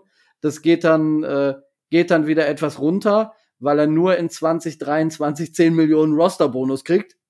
Die kriegt er in den anderen Jahren nicht. Ähm, deswegen äh, schwankt der, schwankt der, das Geld, was er gegen den, gegen den Cap zählt, immer so ein bisschen rauf und runter. Also von 6 auf 31, dann wieder auf 25, dann bei 28. Und wie gesagt, im, im Jahr 2026 würde er ein Grundgehalt von 43,9 Millionen Dollar verdienen und hätte einen Cap-Hit von 50 Millionen. Aber da nach Jahr 4 ähm, der gute Tyreek Hill für 5,1 Millionen Dead Cap ähm, den Vertrag aufgelöst bekommen könnte, ist dieses äh, letzte Vertragsjahr, würde ich das aus äh, rein finanzieller Sicht jetzt nicht so entscheidend sehen, weil ähm, wird er nicht erreichen und die Miami Dolphins wären total bescheuert, wenn sie ihn nicht nach vier Jahren äh, den Vertrag auflösen würden. Und ich denke, damit rechnet auch Tyreek Hill. Und damit rechnet jeder, der diesen Vertrag ausgemacht hat. Ich kann mir nicht vorstellen, dass Tyreek Hill ernsthaft annimmt, dass er 2026 bei den Miami Dolphins 50 Millionen Dollar äh, verdient. ja, das, also, das wäre schon wild und dementsprechend muss man halt das auch mal rechnen. Es ist ja, dementsprechend ist es ein vier Jahres 95 Millionen Vertrag und das letzte Jahr ist halt ein Void hier mit den 5,1 Millionen, äh, die aus dem Signing-Bonus generiert sind. Und das ist ein fünf, vier Jahres und im Durchschnitt 23,75 Millionen Deal. So kann man das vielleicht, also ungefähr 24 Millionen pro Jahr. Also das stuft das Ganze natürlich schon mal ein bisschen runter. Wir haben jetzt die Zahlen mal zum Beispiel aus dem, letzten, aus dem nächsten Jahr. Wenn man sich so anguckt, haben wir an Nummer 4 Michael Thomas 28,3 Millionen, Devonta Adams 30,5, Andrew Hopkins 30,75 und Terry Kill 31,2. Also hier haben wir dann durchaus vier Wide Receiver, die für mein Dafürhalten auch durchaus in dem Top-Tier sind. Man muss jetzt bei Michael Thomas natürlich mal ein bisschen aufpassen. Und dahinter haben wir dann das nächste Tier, das sind in der Range von 20 bis 24 Millionen. Und da sind wir dann schon noch bei, schon noch bei so fünf, sechs Spielern. Und danach kommt dann der Rest. Da muss man auch aufpassen, welche Verträge kommen in den nächsten Jahren dazu. Und dann wird es tatsächlich, ich würde, ich würde Wetten darauf abschließen. Ich weiß gar nicht, Justin Jefferson und Co. Ähm, dass Tyreek Hill 2024 nicht mal mehr ein Top 10 Wide Receiver ist, was die Kohle angeht. Das könnte ich mir durchaus vorstellen. Ich kenne die Verträge bei den anderen jetzt, äh, jetzt leider nicht. Äh, bei Devonta Adams, der hat nämlich im letzten Jahr auch, der hat im letzten Jahr 40 Millionen Capit. Auch das wird er nie im Leben sehen bei den, ähm, bei den, bei den Raiders. Das muss man einfach dann auch realistisch sehen. Und dementsprechend werden aber einige Verträge in diese Region kommen in den nächsten Jahren von Rookie-Wide Receivers, die natürlich eingeschlagen sind, die über, das, über die Tyreek Hill-Vertrag hinausgehen. Damit ist zu rechnen.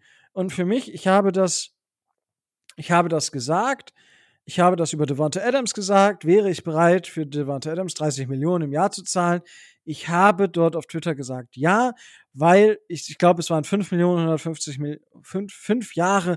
Was habe ich denn heute mit den Millionen und den Jahren? 5 Jahre 150 Millionen. Das wäre so 30 Millionen pro Jahr. Würde ich das Devonta Adams zahlen? Das war so ein bisschen die Frage. Und wenn man das dann sich anschaut, welche Wide Receiver in den nächsten fünf Jahren dann auch bezahlt werden, dann sind ja drei bis fünf gar nicht mal mehr so teuer, weil da wahrscheinlich andere Wide Receiver dann mehr kriegen. Natürlich, dann spielt das Alter auch eine Rolle und so weiter und so fort.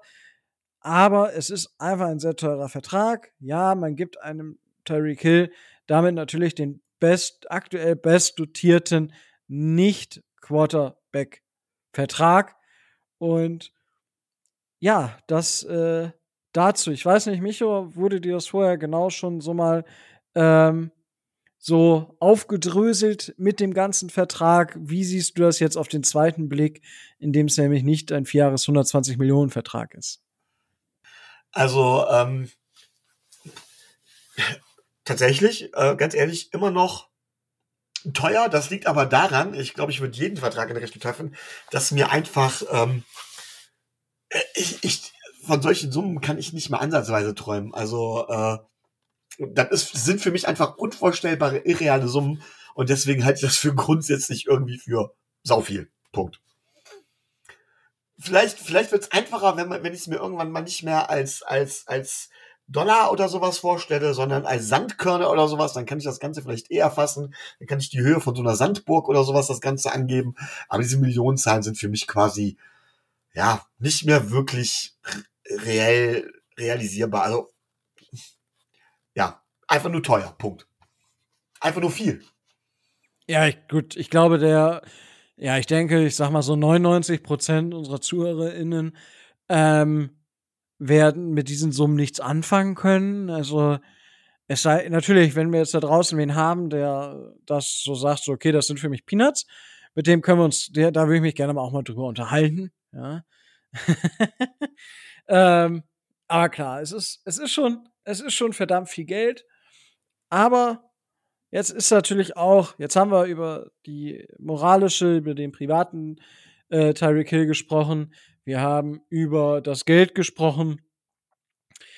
Also müssen wir am Ende auch noch über das Sportliche sprechen. Und da sprechen wir über einen Spieler, der ja unglaublich schnell ist, der in seiner NFL-Karriere jetzt sechs Jahre bei den Kansas City Chiefs gespielt hat, in sechs Jahren 6600, 6630 Yards äh, er, er fangen hat ähm, 56 Touchdowns äh, per Reception, dazu kommen noch einige per Lauf.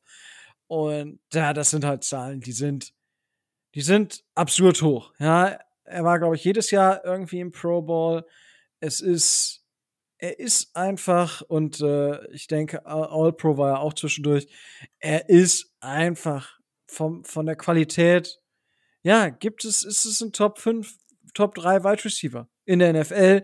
Und es ist, ich habe es gesagt, äh, ich habe es euch geschrieben, wir haben nach NFL Next Gen Stats jetzt die Nummer 14, die Nummer 20 und die Nummer 36 im Kader, was die Separation angeht. Und wir erinnern uns alle vor einem Jahr haben wir so hier, ja, Mike Gesicki ist ein Problem, was Separation angeht. Devante Parker ist ein Problem. So, und seitdem haben wir jetzt Jalen Waddle, wir haben Cedric Wilson und jetzt Tyreek Hill, die eben genau diese Position besetzen, die ich gerade genannt habe surreal. Surreal, was die Dolphins gemacht haben da in dieser Offseason. Und ja, Micho, ähm, wie ist die sportliche Einordnung? Äh, zwiegespalten. Also, Tyreek Hill ist individuell ein Top-Receiver, ein äh, Game-Changer, hieß es so schön. Er ist, er ist eine individuelle Waffe, die man auf verschiedene Arten einsetzen kann. Allerdings am besten aus dem Slot. So. Ähm, soweit erstmal der grundsätzliche Stand der Dinge. Wenn ich mir jetzt dann ähm, genau angucke, was wir bisher so gemacht haben, was wir bisher so haben, verstehe ich ein paar Sachen nicht.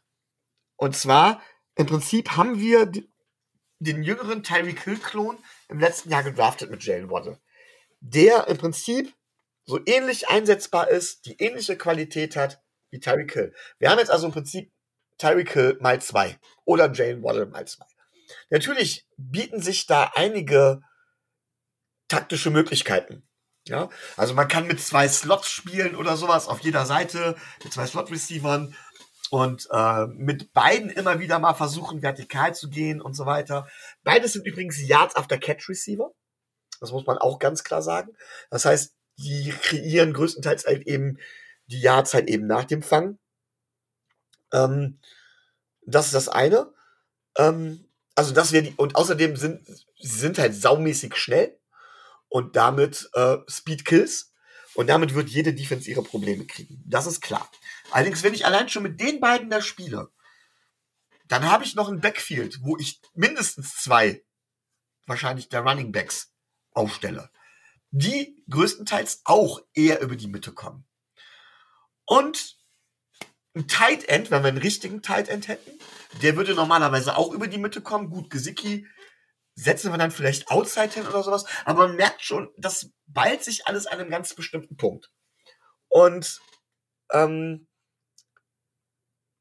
das kann man machen. Das kommt vielleicht sogar den Stärken Tuas ein kleines bisschen entgegen, weil Tua halt eben auf kurze Entfernung stärker ist.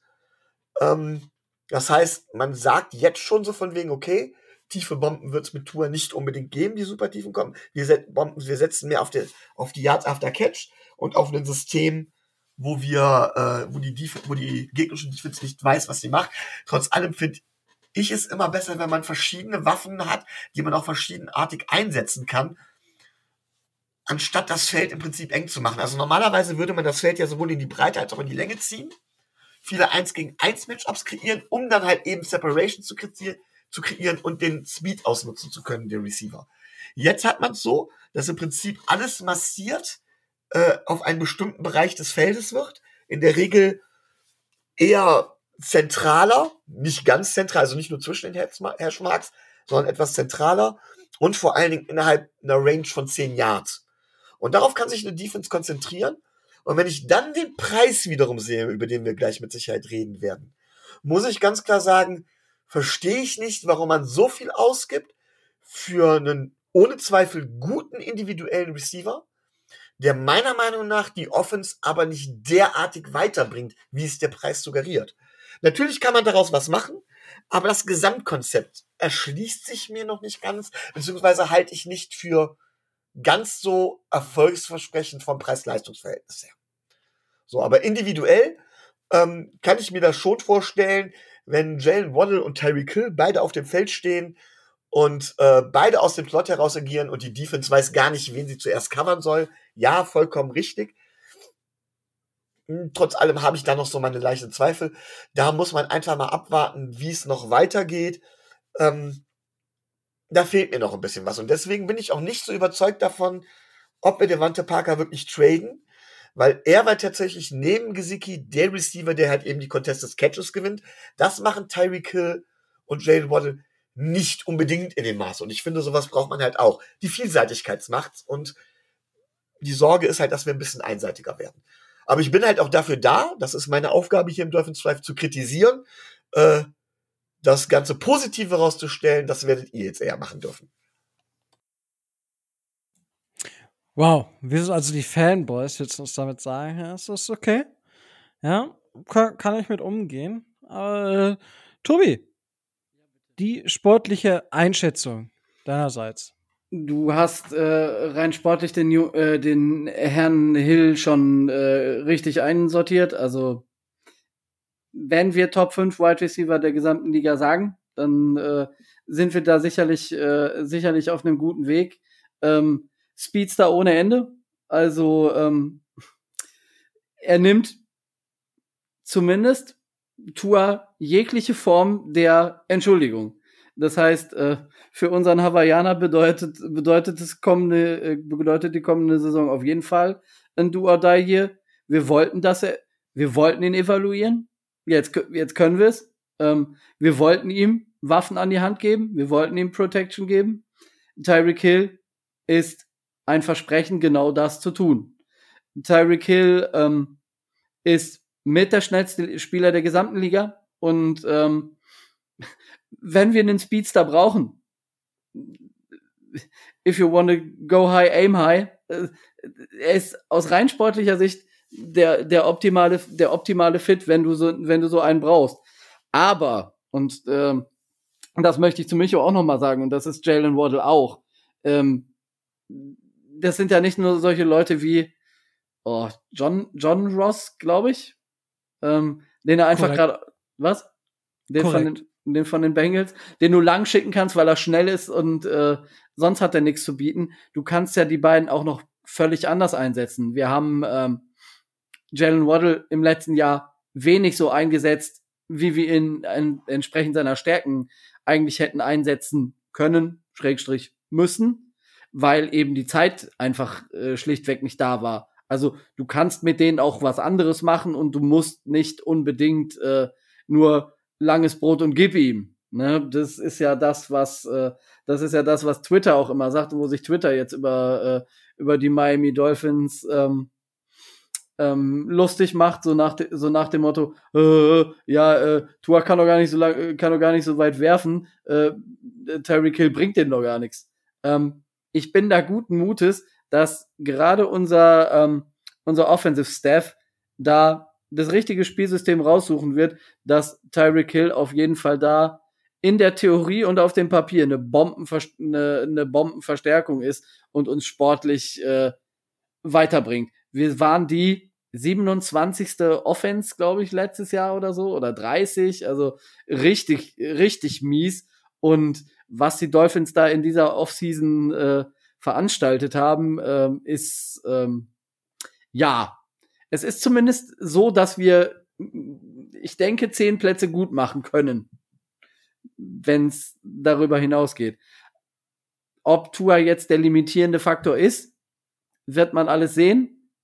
Ansonsten, naja, wir evaluieren ihn vernünftig und äh, zumindest können wir mit dem Arsenal und mit Tyreek Hill nach der Saison sagen, ob Tua äh, ein guter Quarterback in der NFL werden kann oder ob es das war. Korrekt. Also, ich sag mal, wir haben ja zwischendurch letzte Saison auch über die Chiefs gesprochen und Patrick Mahomes ist natürlich ein Elite Quarterback, gar keine Frage. Aber wir haben letzte Saison bei den Chiefs gesehen, dass auch ein Patrick Mahomes sich vom Spiel ein bisschen angepasst hat. Er hat, Patrick Mahomes ist, hat 2018, 19 und 20 über, also 9,6, 8,5 und 8,5 Average Depth of, Average Depth of Target gehabt. Letztes Jahr ist genau das passiert, was jetzt so ein bisschen auch allgemein in der NFL passiert ist. Die Passweite ist gar nicht mehr so, also die, die durchschnittliche Targettiefe ist, ist gar nicht mehr so groß. Ja, sie ist bei, äh, bei Patrick Mahomes bei 7,4 letzte Saison gewesen. Und es gibt einen Quarterback in Miami, der Tour heißt, der auch diese 7,4 hatte. Im Durchschnitt. Das muss man natürlich jetzt immer ein bisschen vorsichtiger sehen, weil was genau, wie ist die Zusammensetzung. Aber episch viele Unterschiede in der Tiefe des, der Targets gibt es da nicht. So, und jetzt haben die, die, die Chiefs natürlich jetzt keinen Jalen Waddle, sondern sie hatten da Tyreek Hill, äh, Michael Hartman, sie hatten natürlich einen ähnlichen Spieler wie Mike Gesicki mit Travis Kelsey, weil Travis Kelsey inzwischen auch nicht mehr wirklich blockt. Ja, das muss man da einfach mal fairerweise sagen. Da gibt es aber trotzdem natürlich ein paar Unterschiede noch zu Mike Gesicki.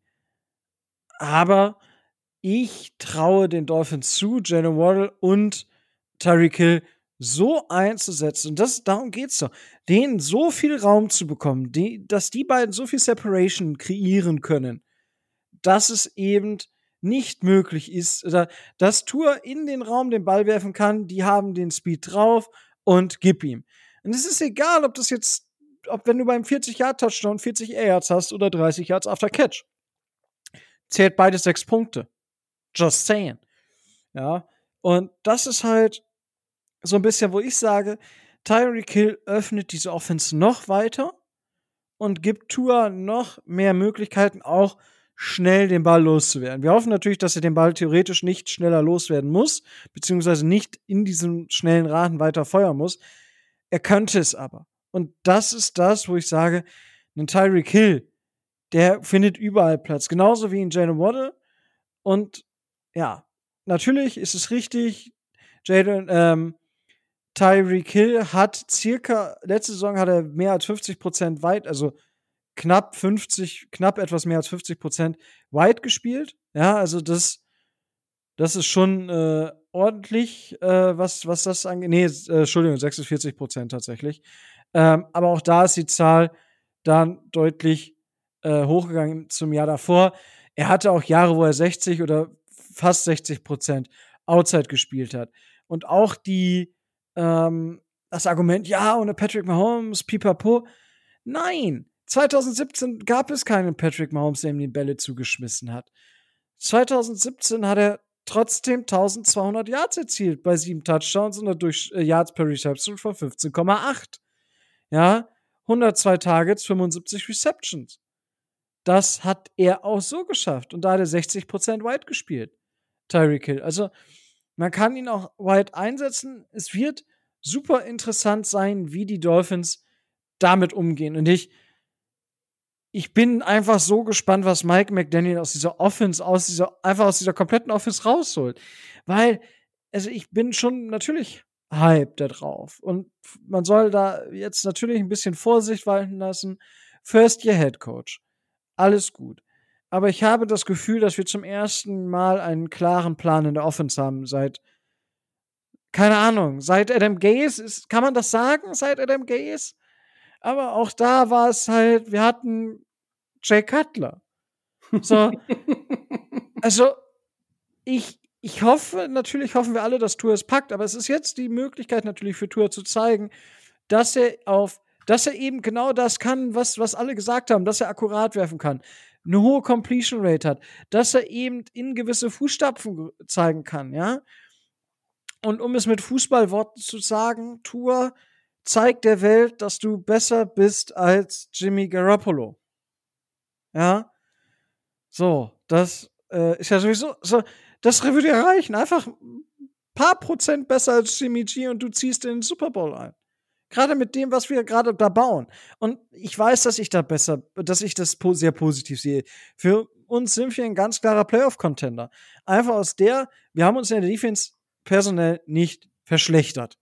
So, das ist Fakt. Wir haben natürlich einen defensive-minded Head Coach verloren, der eine Defense genial aufgebaut hat. Wir haben aber den Defensive Staff zum Großteil behalten. Jetzt zeigt sich natürlich, wird dieses Team in der Defense besser, schlechter auf deinem Level bleiben? Das ist eine Frage. Aber das, was in der Offense passiert ist, ja, das, was in der Offense, wie wir uns da verbessert haben, wie ich auch glaube, dass wir von dem Head Coach, von dem Coaching Staff deutlich besser sind, das stimmt mich verhalten positiv. Ja, das wirklich sagt mir, wir sind auf dem richtigen Weg. Und wir haben letzte Saison 9-8 gestanden. Und für mich sind das aktuell zwei Siege. Vermutlich mehr. Ja, das muss man ausschauen. Natürlich, der Schedule ist deutlich schwerer und die AFC ist ein ganz anderes Wasser als die NFC. Die NFC ist absolut, ja, wenn du da in die Playoffs willst, herzlichen Glückwunsch. Da kann jeder in die Playoffs kommen aktuell. Also es gibt kein Team in der NFC, was ich direkt canceln würde. Vielleicht die Falcons. Entschuldigung, liebe Falcons-Fans.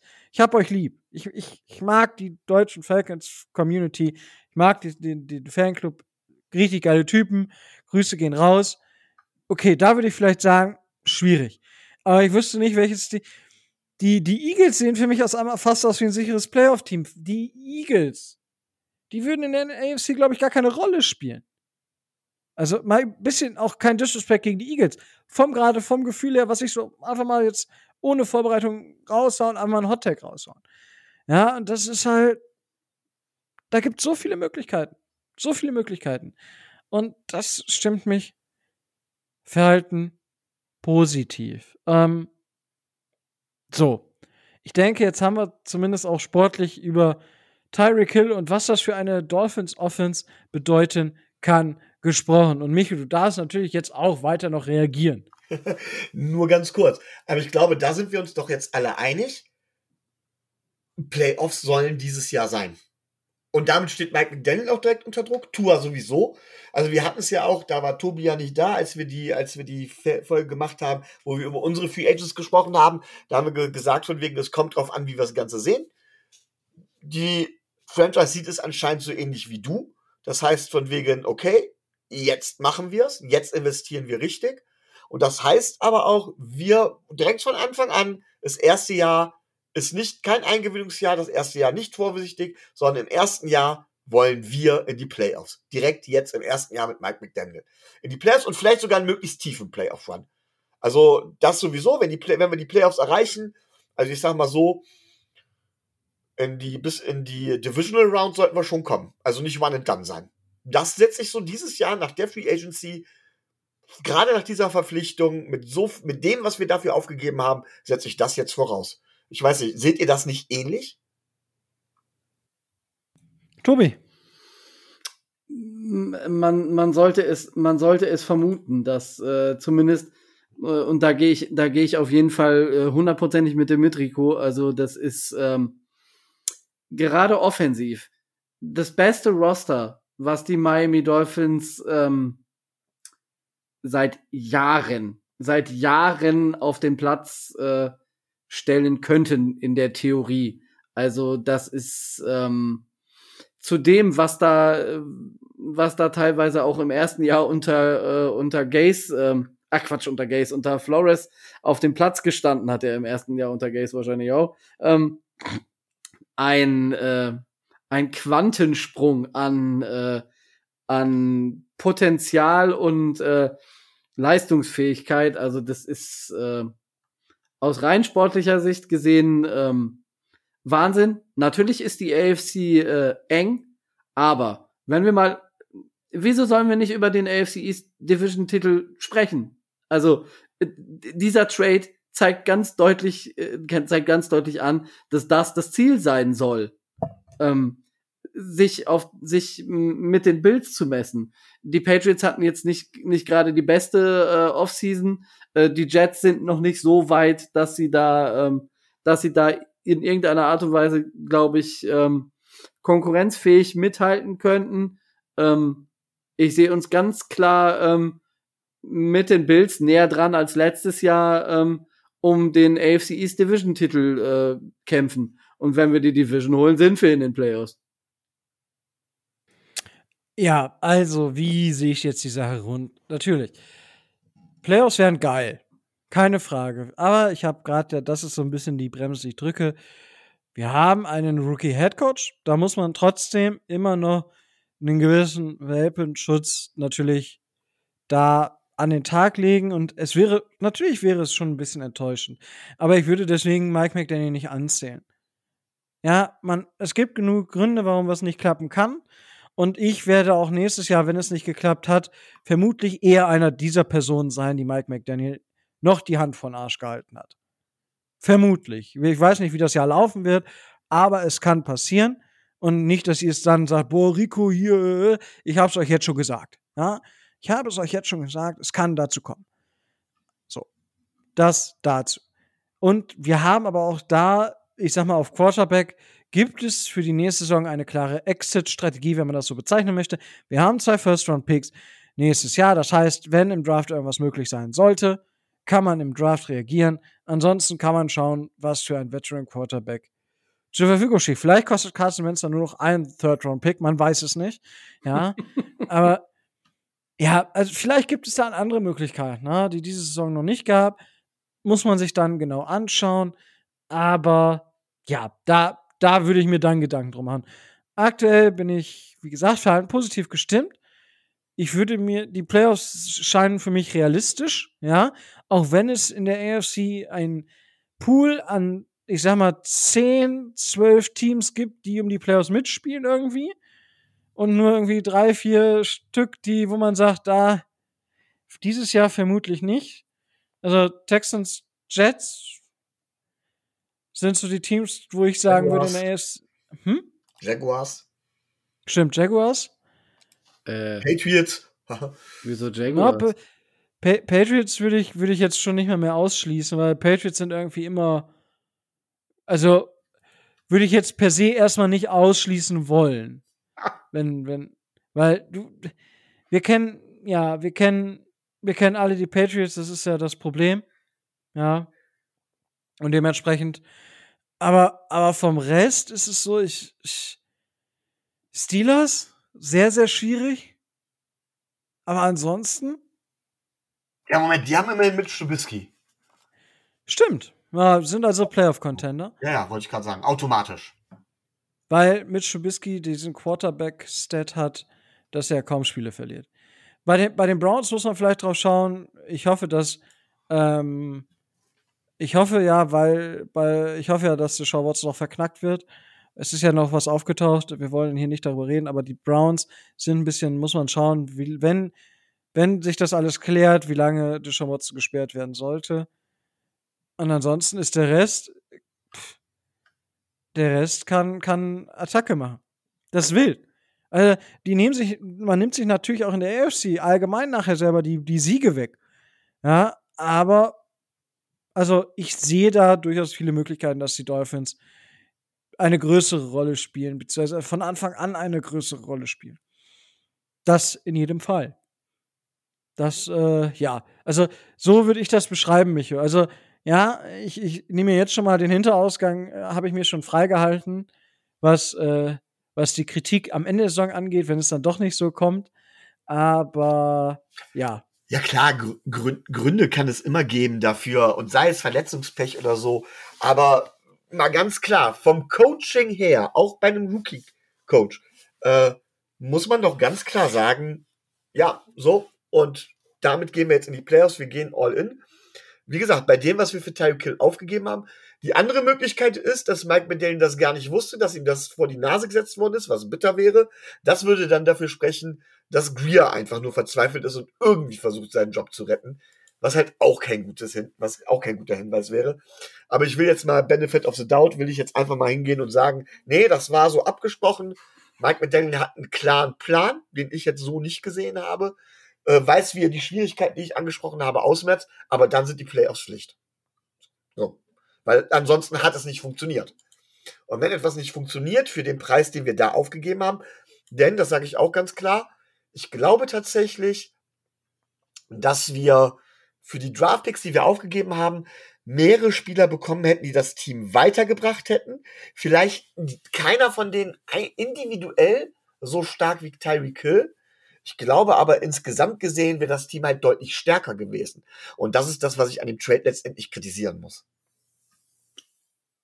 Naja, also das ist für mich so ein bisschen, ja, ich denke, aus der Dolphins Vergangenheit kann man sagen, dass die Sachen durchaus äh, gut investiert sind, sportlich gesehen, weil ja, du kannst natürlich jetzt auch nur Igbinogany nennen oder Austin Jackson, Spielverpflichtungen wie Kyle Van Neu, die uns halt alle sehr viel Geld gekostet haben, aber im Endeffekt null oder wenig Effekt, positiven Effekt in der Franchise hatten.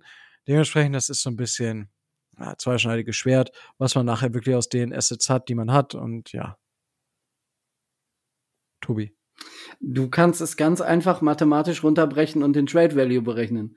Und dann kannst du dir die Frage stellen, ob Tyreek Hill diesen Pick wert ist. Ich habe das in der in der Dolphins Community heute Nacht mal äh, mal durchgerechnet. Es gibt ja diese Draft Trade äh, Value Chart, die sich äh, die sich irgendjemand ausgedacht hat, die an an ein altes System von Jimmy Jackson, ähm, dem ehemaligen Head Coach in der NFL angelegt ist. Der hat das mal so aufgestellt, äh, wo für die einzelnen Draft Picks Punkte vergeben werden. Ähm, dabei muss man wissen, äh, 2023er Picks werden mit 50 Prozent des Wert, des ursprünglichen Werts in diese Berechnung mit, äh, mit reingenommen.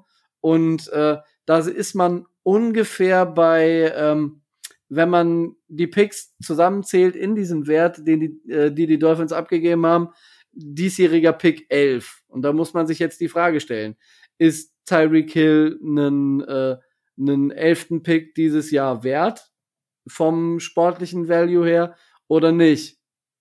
Das ist, das ist die, das ist der reine äh, Draft Value Aspekt. Und ähm, generell ist es ja eher so, dass man sagt, 50 Prozent der Draft Picks äh, wenn man, wenn man dabei liegt oder wenn die einschlagen, ist das, äh, ist das gut, ist das okay? Wir kennen alle unser letztes Jahr. Das war ein sehr gutes äh, Jahr, was die Picks angeht. Da sollte man eigentlich dann erwarten, dass das nächste Jahr vielleicht nicht so gut werden würde. Äh, Pick 29 ist jetzt auch nicht so derjenige Pick, wo man, äh, wo man groß noch wählen könnte. Da muss man auf das, auf das Board äh, reagieren. Und ähm, wir haben noch einen, äh, einen Drittrunden-Pick, wo wir, äh, wo wir Value raus, äh, rausziehen können und wo wir wahrscheinlich so das ein oder andere kleine Need haben. Wir wären sonst in den Draft äh, Best Player Available gegangen und ähm, ich sehe das jetzt nicht so kritisch und äh, aus dem Aspekt nicht so schlimm, äh, wie es sich vielleicht, wie es sich vielleicht anhört weil ähm, aus meiner Sicht, und da unterscheiden wir uns ein bisschen, Tyreek Hill ähm, vom rein sportlichen her ähm, eine absolut krasse Verstärkung ist und eben diesen Value, den er da von dieser, von dem Value Chart her generieren äh, müsste, auch generieren kann. Also da gehe ich ganz, äh, da gehe ich ganz klar von aus, dass das den Wert widerspiegelt. Von daher sehe ich das gar nicht so kritisch. Eben auch, wie Rico sagt, dass wir nächstes Jahr ja noch äh, Möglichkeiten haben. Die Spieler sind alle noch da. Ähm, und wir haben nächstes Jahr die Möglichkeit, wie gesagt, entweder uns gefällt Malik Willis, um mal einen Namen zu nennen, äh, wenn er nicht, Ne, Quatsch, der ist dieses Jahr, ne? Malik Willis ist dieses Jahr schon im Draft als Korrekt. Quarterback, ne? Ja. Ja. Ja, dann habe ich mich da vert Wie heißt denn der von, äh, von, äh, vom nächsten Jahr? Da gibt's ja auch so, äh, so ein, zwei, wo man sagt, dass die, äh, dass die im nächsten Jahr stärker sein könnten als die diesjährige äh, Quarterback-Klasse, dass man sich da vielleicht ähm, überlegt, ob man sich da bedient oder eben, dass einer der, ähm, der Veteran äh, Quarterbacks äh, der Liga, die entweder nicht einschlagen oder ähm, oder eben in irgendeiner Art und Weise verfügbar wären mit mindestens zwei First-Round-Picks, äh, die die Dolphins einsetzen könnten, ähm, durchaus auch äh, es in der Lage in der Lage wären, ähm, da den den Kader zu verstärken. Was mich äh, was mich in erster Linie interessieren äh, würde in dem in dem Zusammenhang, vielleicht müssen wir das gar nicht, weil ähm, der Quarterback der Baltimore Ravens, er hat ja auch eine Florida-Vergangenheit. Ross fand ihn, äh, fand ihn immer schon toll und bla bla bla. Ich glaube, bei dem läuft zwar äh, nach dieser Saison der Vertrag aus und noch hat er ihn nicht verlängert. Also, Ja, aber bitte nicht. naja, gut, Nö. aber ne, er wäre, er wäre verfügbar. Sagen wir es mal so. Ja, schön, es sind viele. Oh, nee. Immer hast du so Horrormärchen auf Lager. Ja, pff, ne? Das ist so, das ist so der, der mir als erstes einfällt, wo, von dem ich weiß, dass, dass bei dem 2023 der Free Agent wird, wenn er den Vertrag nicht verlängert. Wenn Bei ich heute Nacht Albträume kriege, bist du das schuld, Tobi. Bitteschön. Da haben wir, nämlich, haben wir nämlich noch einen besseren Läufer, der äh, auch hin und wieder immer irgendwas äh, werfen kann.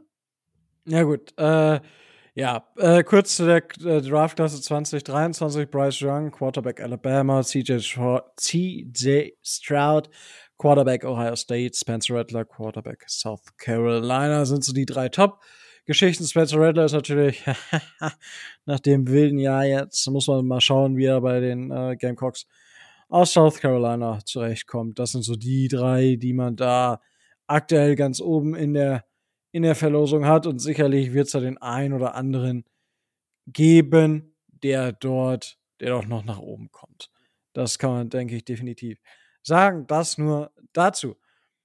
Wunderbar. Gut, dann haben wir, glaube ich, soweit die ganzen Geschichten abgewickelt und alles, was, äh, ja, alles, was dazu wichtig ist, äh, gesagt. Es gibt auch, glaube ich, aktuell keine weiteren News mehr zu den Miami Dolphins. Sollen wir auf Äh, Gerüchte eingehen? Du meinst über Devante Parker oder was? Nee, ich meine nicht Devante Parker, ich meine eventuell einen äh, in Anführungszeichen prominenten äh, Zugang. Ich habe da so einige Äh, Dinge gelesen. Ja, gut, aber dadurch, dass sich da jetzt gerade wenig tut, also wir können natürlich über den Honey Badger noch sprechen. Ähm, ja, wenn du unbedingt drüber reden willst, dann sprich Naja, wir, jetzt. so- wir sollten zumindest, wir sollten zumindest in einem Satz erwähnen, nicht, dass, nicht, dass sie ihn jetzt eine halbe Stunde, nachdem wir den Podcast aufnehmen, verpflichten, dass wir, dass angeblich die Miami Dolphins auch an äh, Safety Tyron Matthew interessiert sind, der ja zusammen mit Tyreek Hill bei den Kansas City Chiefs gespielt hat. Aber das kann ich mir nur beim besten Willen nicht vorstellen. Ja, ja. Ich kann mir nicht vorstellen, dass wir das finanziell da noch reingepresst kriegen und äh, das wäre wirklich äh, völliger Wahnsinn dann mit äh, dann mit Holland, mit äh, Matthew, mit äh, Jones, mit äh, Howard und mit dem anderen Jones äh, in der Secondary und mit ähm, Nick Needham da an den Start zu gehen, das wäre wirklich äh, pff, ja Wahnsinn. Vor allen Dingen auch wahnsinnig teuer. Das, äh, ja, das stimmt. Ja, schauen wir mal, ob da wirklich. Also ich kann mir schon vorstellen, dass da irgendwie was, was bei ist, aber ja, muss, muss man sich dann halt wirklich nochmal anschauen, nächst, in, in der nächsten Woche vielleicht. Ja, müssen wir Ähm. nächste Woche drüber sprechen, wenn er dann hier ist. Korrekt, wäre auf jeden Fall wild. Ich würde es vielleicht gar nicht verstehen, weil wir doch, ich sag mal, JC Tretter wäre vielleicht noch interessanter jetzt für uns, weil er das Team vermutlich noch deutlich besser machen würde, als es jetzt ein Honey Badger machen würde. Aber darüber können wir uns ja dann in den nächsten Wochen noch unterhalten. Und äh, ich meine, gut, es wird dieses Jahr aller Voraussicht wieder den großen, äh, ja, ähm, den großen Mo Mock-Draft geben mit den ganzen Fanclubs und äh, Podcasts und so weiter und so fort.